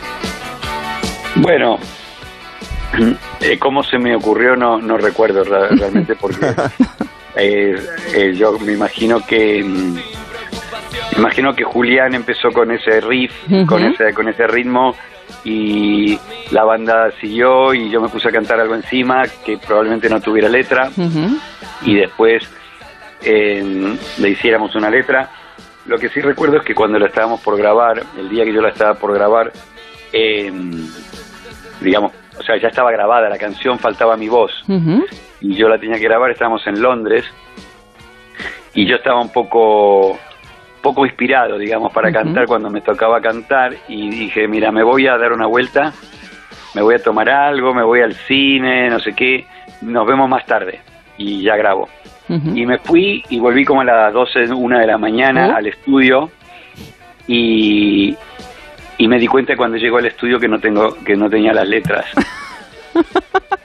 y yo las tenía en un bolsillo de atrás del, del, del- del vaquero. Y se ve que se me cayeron en el cine. Entonces volví al cine caminando y ya estaba obviamente cerrado, pero estaban las señoras de la limpieza Ajá. y pe- golpeé, pedí, tal, vinieron y dije, me dejan ver en la fila donde estaba porque yo se me cayó algo muy importante para mí. También se me habían caído el dinero que yo tenía hasta el final de la grabación Ujú. Y co- como no había nada, yo ofrecí eh, a cambio del dinero, dije, quédense con el dinero, devuélvanme El lo otro que para mí para mí vale mucho más que el dinero, ¿no? Y no, no, aquí no hay nada, aquí no hay nada. y volví al estudio y tuve que volver a hacer la letra, no me acordaba del todo cómo era la letra porque estaba compuesta hacía muy poco, Ujú. sí que decía salta, obviamente la palabra salta estaba, pero eh, algunas cosas quedaron, pero muchas otras no, no quedaron, con lo cual podemos decir que la canción como es- está eh, no es la versión original de la canción. Claro, pues es un, es un O sea que lo que conocimos como lo que conocimos como salta es una mezcla Es una entre mezcla. la improvisación debido a ese incidente y lo que tú recordabas que sí que se había escrito de, de Sí, salta sí. entonces, ¿no, Alejo? Es- Qué bueno. Es una, es una versión de la canción, pero no la verdadera canción. Bueno, oye, y muchísimo mejor que la canción original. ¿Dónde va a parar? eh? O sea, bienvenida. Es un temazo. Bienvenida. Es un temazo. No, yo creo, creo que la otra era muchísimo mejor. Sí. Ah, sí. No, no, no. No, hombre, no. No recuerdo nada, no Sí, recuerdo lo, nada. lo que sí me llama la atención, en fin, estamos acostumbrados a que los artistas y a que el público obviamente estemos un poquito hasta las tantas Mm. para participar en conciertos y pasarlo bien y es, es todo muy nocturno el tema del concierto, ¿verdad? Pero eso que un estudio de grabación esté abierto a la una de la mañana y más en Londres, lo, lo que me parece llamativo es que estuviese abierto, Alejo. No, bueno, el estudio estaba abierto cuando nosotros Ah, queríamos claro. grabar, o sea, Claro. teníamos el estudio reservado Mm. y Ah. Podíamos ir a las 8 de la mañana o a las 4 de la madrugada y, Ya. y, y grabábamos. Vale, vale. Esa es la historia de, de Salta, es curioso. Vamos a seguir escuchando canciones de tequila. Del salón a la cama. Yo quería ser normal, pero no lo conseguía. Siempre fuera de lugar, nunca nadie me entendía. Cris, esta, esta canción sí, me, me- me suena a tequila, pero también me suena a Dani Rovira. ¿no? No sé Exacto, si- es la canción de la película Super López. La verdad es que es muy, muy, muy divertida y a mí, claro, me, cuando, cuando escucho todo esto, Alejo, claro, me viene a la cabeza, es, y, y os vais? Y, y realmente os- es un definitivo? O sea, ¿os, de- ¿os vais de verdad, tequila? ¿No, Alejo? Bueno, te voy a contar un secreto. Sí, explícame. Venga. Nosotros nos separamos hace Sí, 30 años. lo sé, lo sé, pero lo sé, pero quiero decir, Entonces esto, esto es una un reencuentro de viejos colegas que tienen ganas de montar una fiesta, sobre todo porque no no la montamos cuando nos separamos originalmente, no montamos la fiesta que teníamos que haber montado, decir, bueno, montemos una fiesta para despedirnos, Muy bien. ¿no? Cuando es lo que se debería hacer. Una cuando te juntas y otra cuando te despiden, ¿no? En los divorcios deberían celebrarse también, ¿no? Mm. Sí. Como cuando alguien se muere se hace un, Sí. un velatorio y la gente va y sirven unas copas y... En fin, que, que nosotros ya nos separamos. Esto es la despedida que nunca hicimos, digamos. Ujú. Que lo cual le, le da muchísimo más valor. Oye, hablando de. A ver, yo. Sí, es Adiós Tequila Tour, ¿verdad? Es así como está la gira de, de tequila. Eh, yo llevo diciendo en el programa, lo siento Alejo, que en realidad es un hasta luego en la medida Exacto. en la que las canciones perduran. Es decir, eh, los claro, artistas. claro, no, es, es un adiós al, al, digamos, al ese- a los escenarios. Eh, Esto es, lo tenemos nosotros en nuestra mente, lo llevamos en el corazón, o recreamos en esas canciones que nos salen tarareando, o simplemente, pues eso, yendo a internet o en las casetes. El tema es encontrar la pletina para poder poner la cinta, ¿eh? si, si nos queda alguna en funcionamiento. Pero en cualquier caso, hablando de esos momentos así de, pues eso, de finalización de una cierta etapa artística, musical en este caso, ¿a ti qué te pareció esa que eh, resulta como icónica del famoso concierto o esa canción, ¿no? En realidad, más que concierto, que dieron los eh, que dieron The Beatles eh, como despedida en una azotea. ¿Eso te, te parece así como muy, no sé, muy performance? ¿Te parece muy efectista? ¿Te parece, bueno, una manera de llamar la atención? ¿Tú qué opinas de una despedida musical así? No, bueno, ellos también se habían retirado, ellos no se habían separado, estaban casi separados porque ya se veía se veía venir, la situación estaba muy mal, pero sí que se habían retirado de los de los conciertos cuatro años atrás, o sea, llevaban cuatro años que habían abandonado los escenarios por voluntad propia. Y, y entonces alguien sugirió, no sé quién fue, si fue el productor o alguien, que estaría bien, estaban rodando la película, el documental del, del- del- del- de la grabación del último disco, y alguien sugirió, ¿por qué no vamos a la terraza y, y hacemos un concierto? Y se entusiasmaron y, y la verdad que fue genial, ¿no? Porque fue como una última vez después de que, claro, los, no se los veía los Beatles desde casi, casi que iban con, no con traje, pero casi, o sea, había, se retiraron muy rápido de los escenarios. Y entonces, la verdad que a mí como fan de los Beatles me encanta, me encanta ver ese, ese, ese documental, aunque, aunque esté el, el clima así tan espeso entre ellos, pero la guinda del, del concierto en la terraza, eh, en la azotea, fue genial para mí, fue una gran idea. ¿no? Ahora no recuerdo de quién fue, pero me parece que fue una brillante idea. Sí, fue una- un reencuentro de despedida, una situación ciertamente peculiar como, como recoge así el, documental. Estamos hablando con Alejo Stivel, estamos hablando de tequila. No me lo creo más.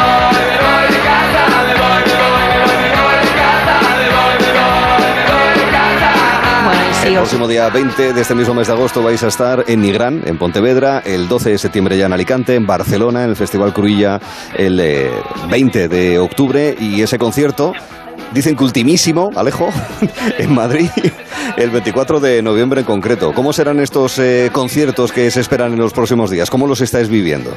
Eh, perdona que te corrija, el, en Barcelona Sí. es el 20, el 20 de noviembre. 20 de noviembre. Ah, perdón, disculpe, que había visto 10, no. 20 de noviembre, no, de octubre. No, había, dicho 20 de octubre, dijiste. Vale, vale, sí, sí, sí. 20 Eso, de ¿cómo los noviembre. Y no, no es exactamente el Festival Cruilla, es que la gente de la promotora del Festival Cruilla Hmm. hace como un ciclo, o sea, nos contrata y organiza el concierto. Pero Ah, no es el vale, vale. festival, el Festival Cruilla ya, ya fue hace unas semanas. Eh, y mm, bueno, la verdad que mm, los conciertos de tequila suelen ser fiestas eh, muy divertidas y muy emotivas y muy al límite de, de- de todas las sensaciones.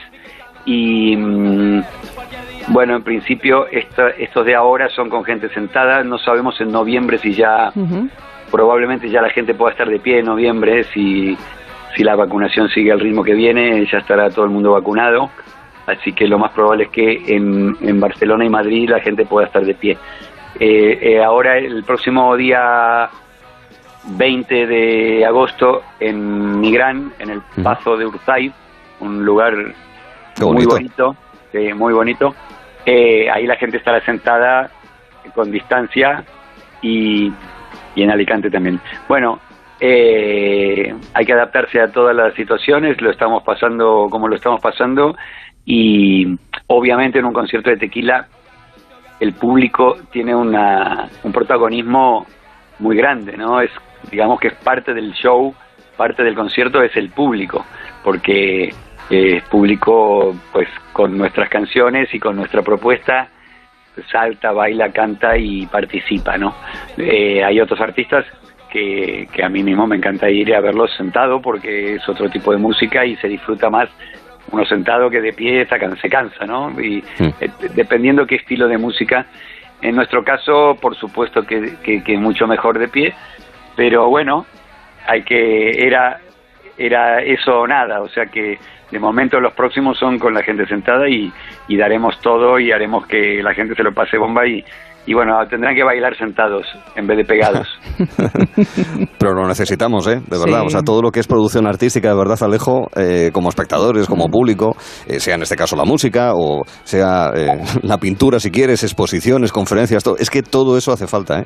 Y hay que reunirse de manera segura. ¿eh? ¿Estás de acuerdo, Alejo?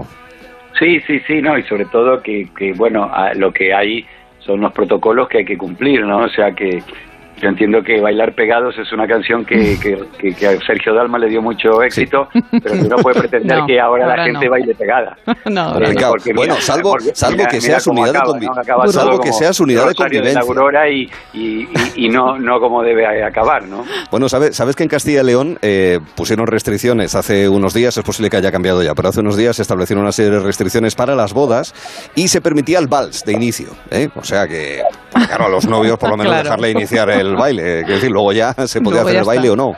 Claro. Pero, Pero la noche de bodas tenían que estar con distancia. sí, no, no sí.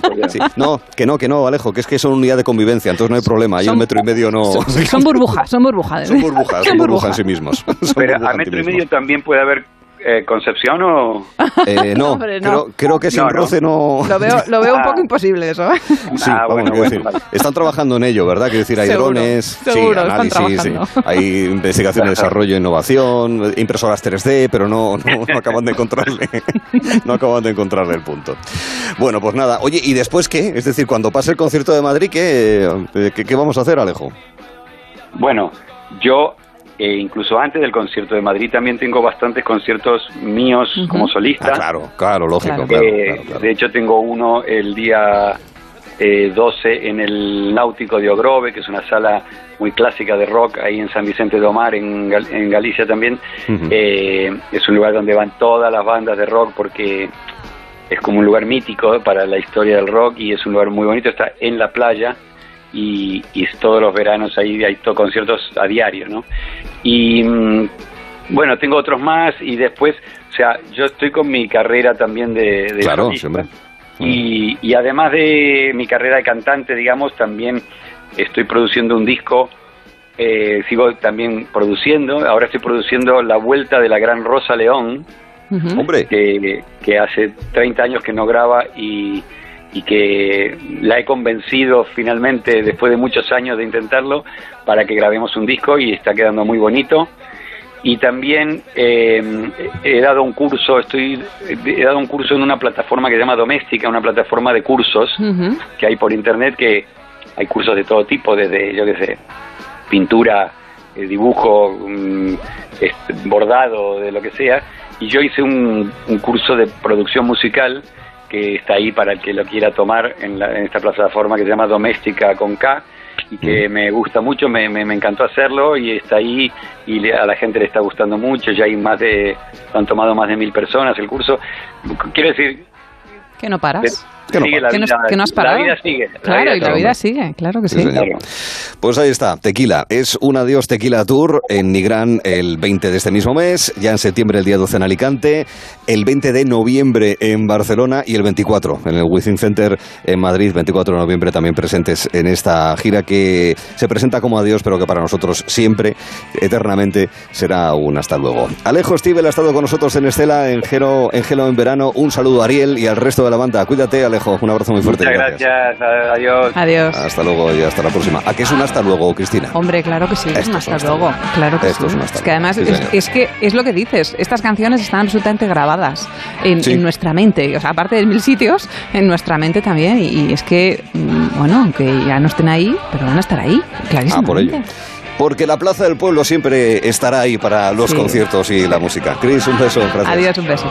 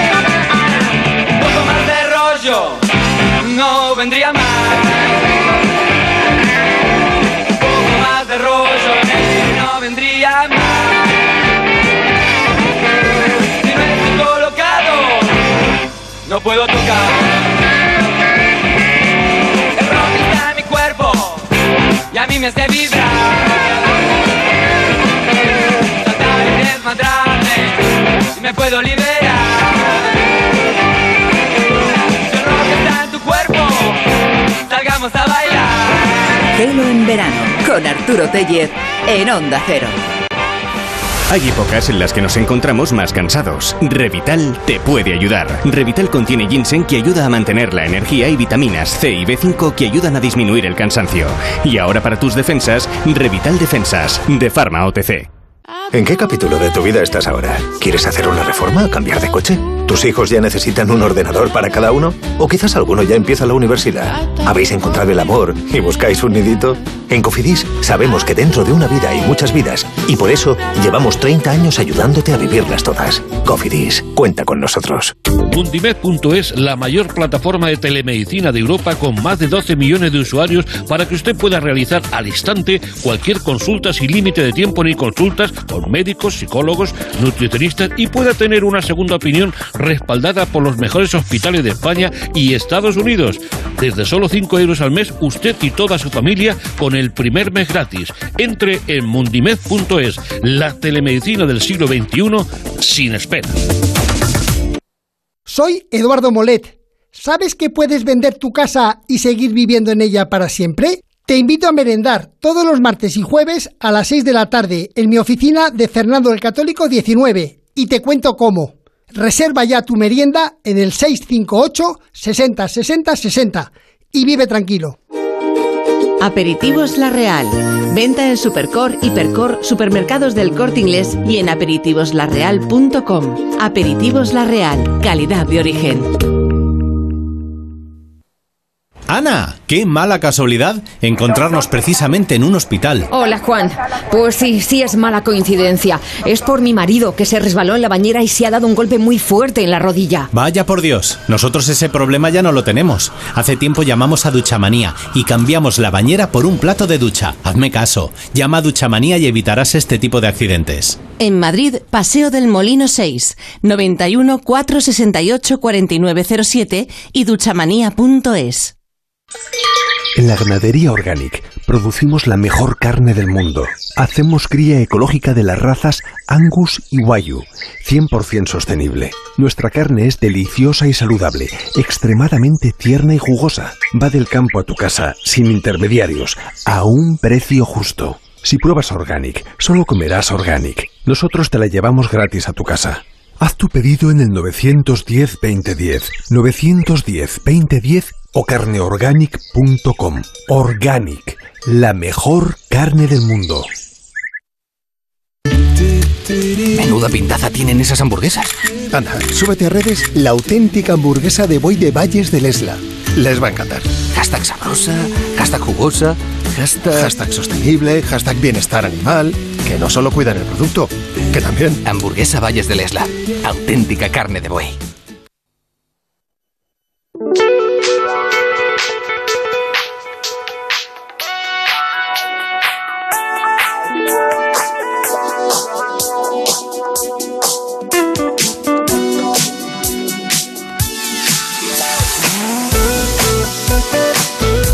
Minutos finales de Gelo en verano sirven para recordar esa quinta parte del siglo XXI que hemos eh, compartido. Nos ubicamos ahora mismo en el año 2006, donde pasaban cuestiones que eran efemérides de ámbito cultural. Era el año Mozart, 250 aniversario del nacimiento del genio austriaco, o otras eh, cuestiones más de orden popular en, orden, en, el mundo de la música y, del cine. El estreno de High School Musical, que es una serie de una película que ha, modelado la personalidad de muchísima gente joven en los últimos tiempos. Y luego cosas mucho más crudas, evidentemente. Año 2006, imagínense, nos encontrábamos todavía con las turbulencias en Irak y también con eh, eh, los eh, ataques islamistas que iban creciendo en aquellos momentos. Dos años antes habíamos sufrido el de Madrid, un año antes el de Londres.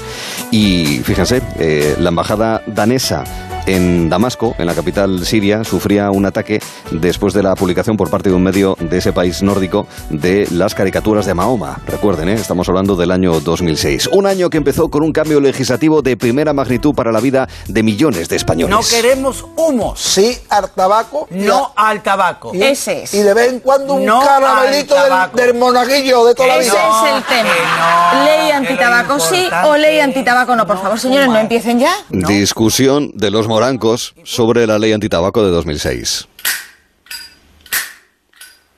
Donde este gesto cada vez se empezaba a ver menos en tantísimos sitios.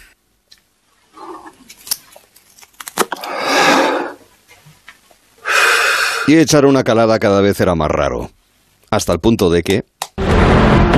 4, 3, no podemos defender la libertad en el exterior olvidándonos de la nuestra. Buenas noches y buena suerte. En películas como esta, ver actores fumando una película sobre la televisión americana de los 50 se nos hacía raro. No, no, no, no, no, no. Nada de humo aquí dentro. tío, al menos déjame que lo acabe. Vale, pero solo si me das una calada. La prohibición de fumar que venía de América y llegó aquí.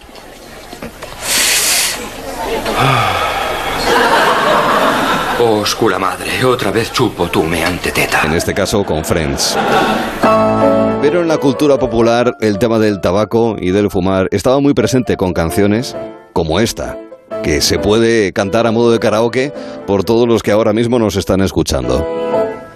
Fumar es un placer genial, sensual. Fumando espero al hombre quien yo quiero, tras los cristales de alegres ventanales.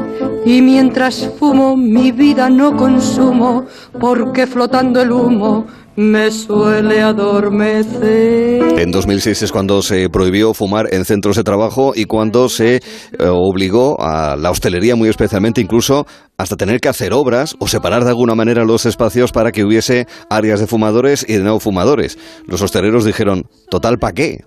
Unos años después se prohibió completamente fumar en hostelería. En fin, 15 años ya de aquella norma. Y el de maneo, sentir con más deseo cuando sus ojos veo sedientos de placer.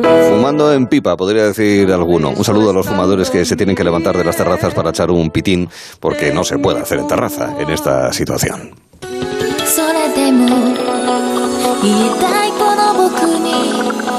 何ができるって言うんだ？窮屈な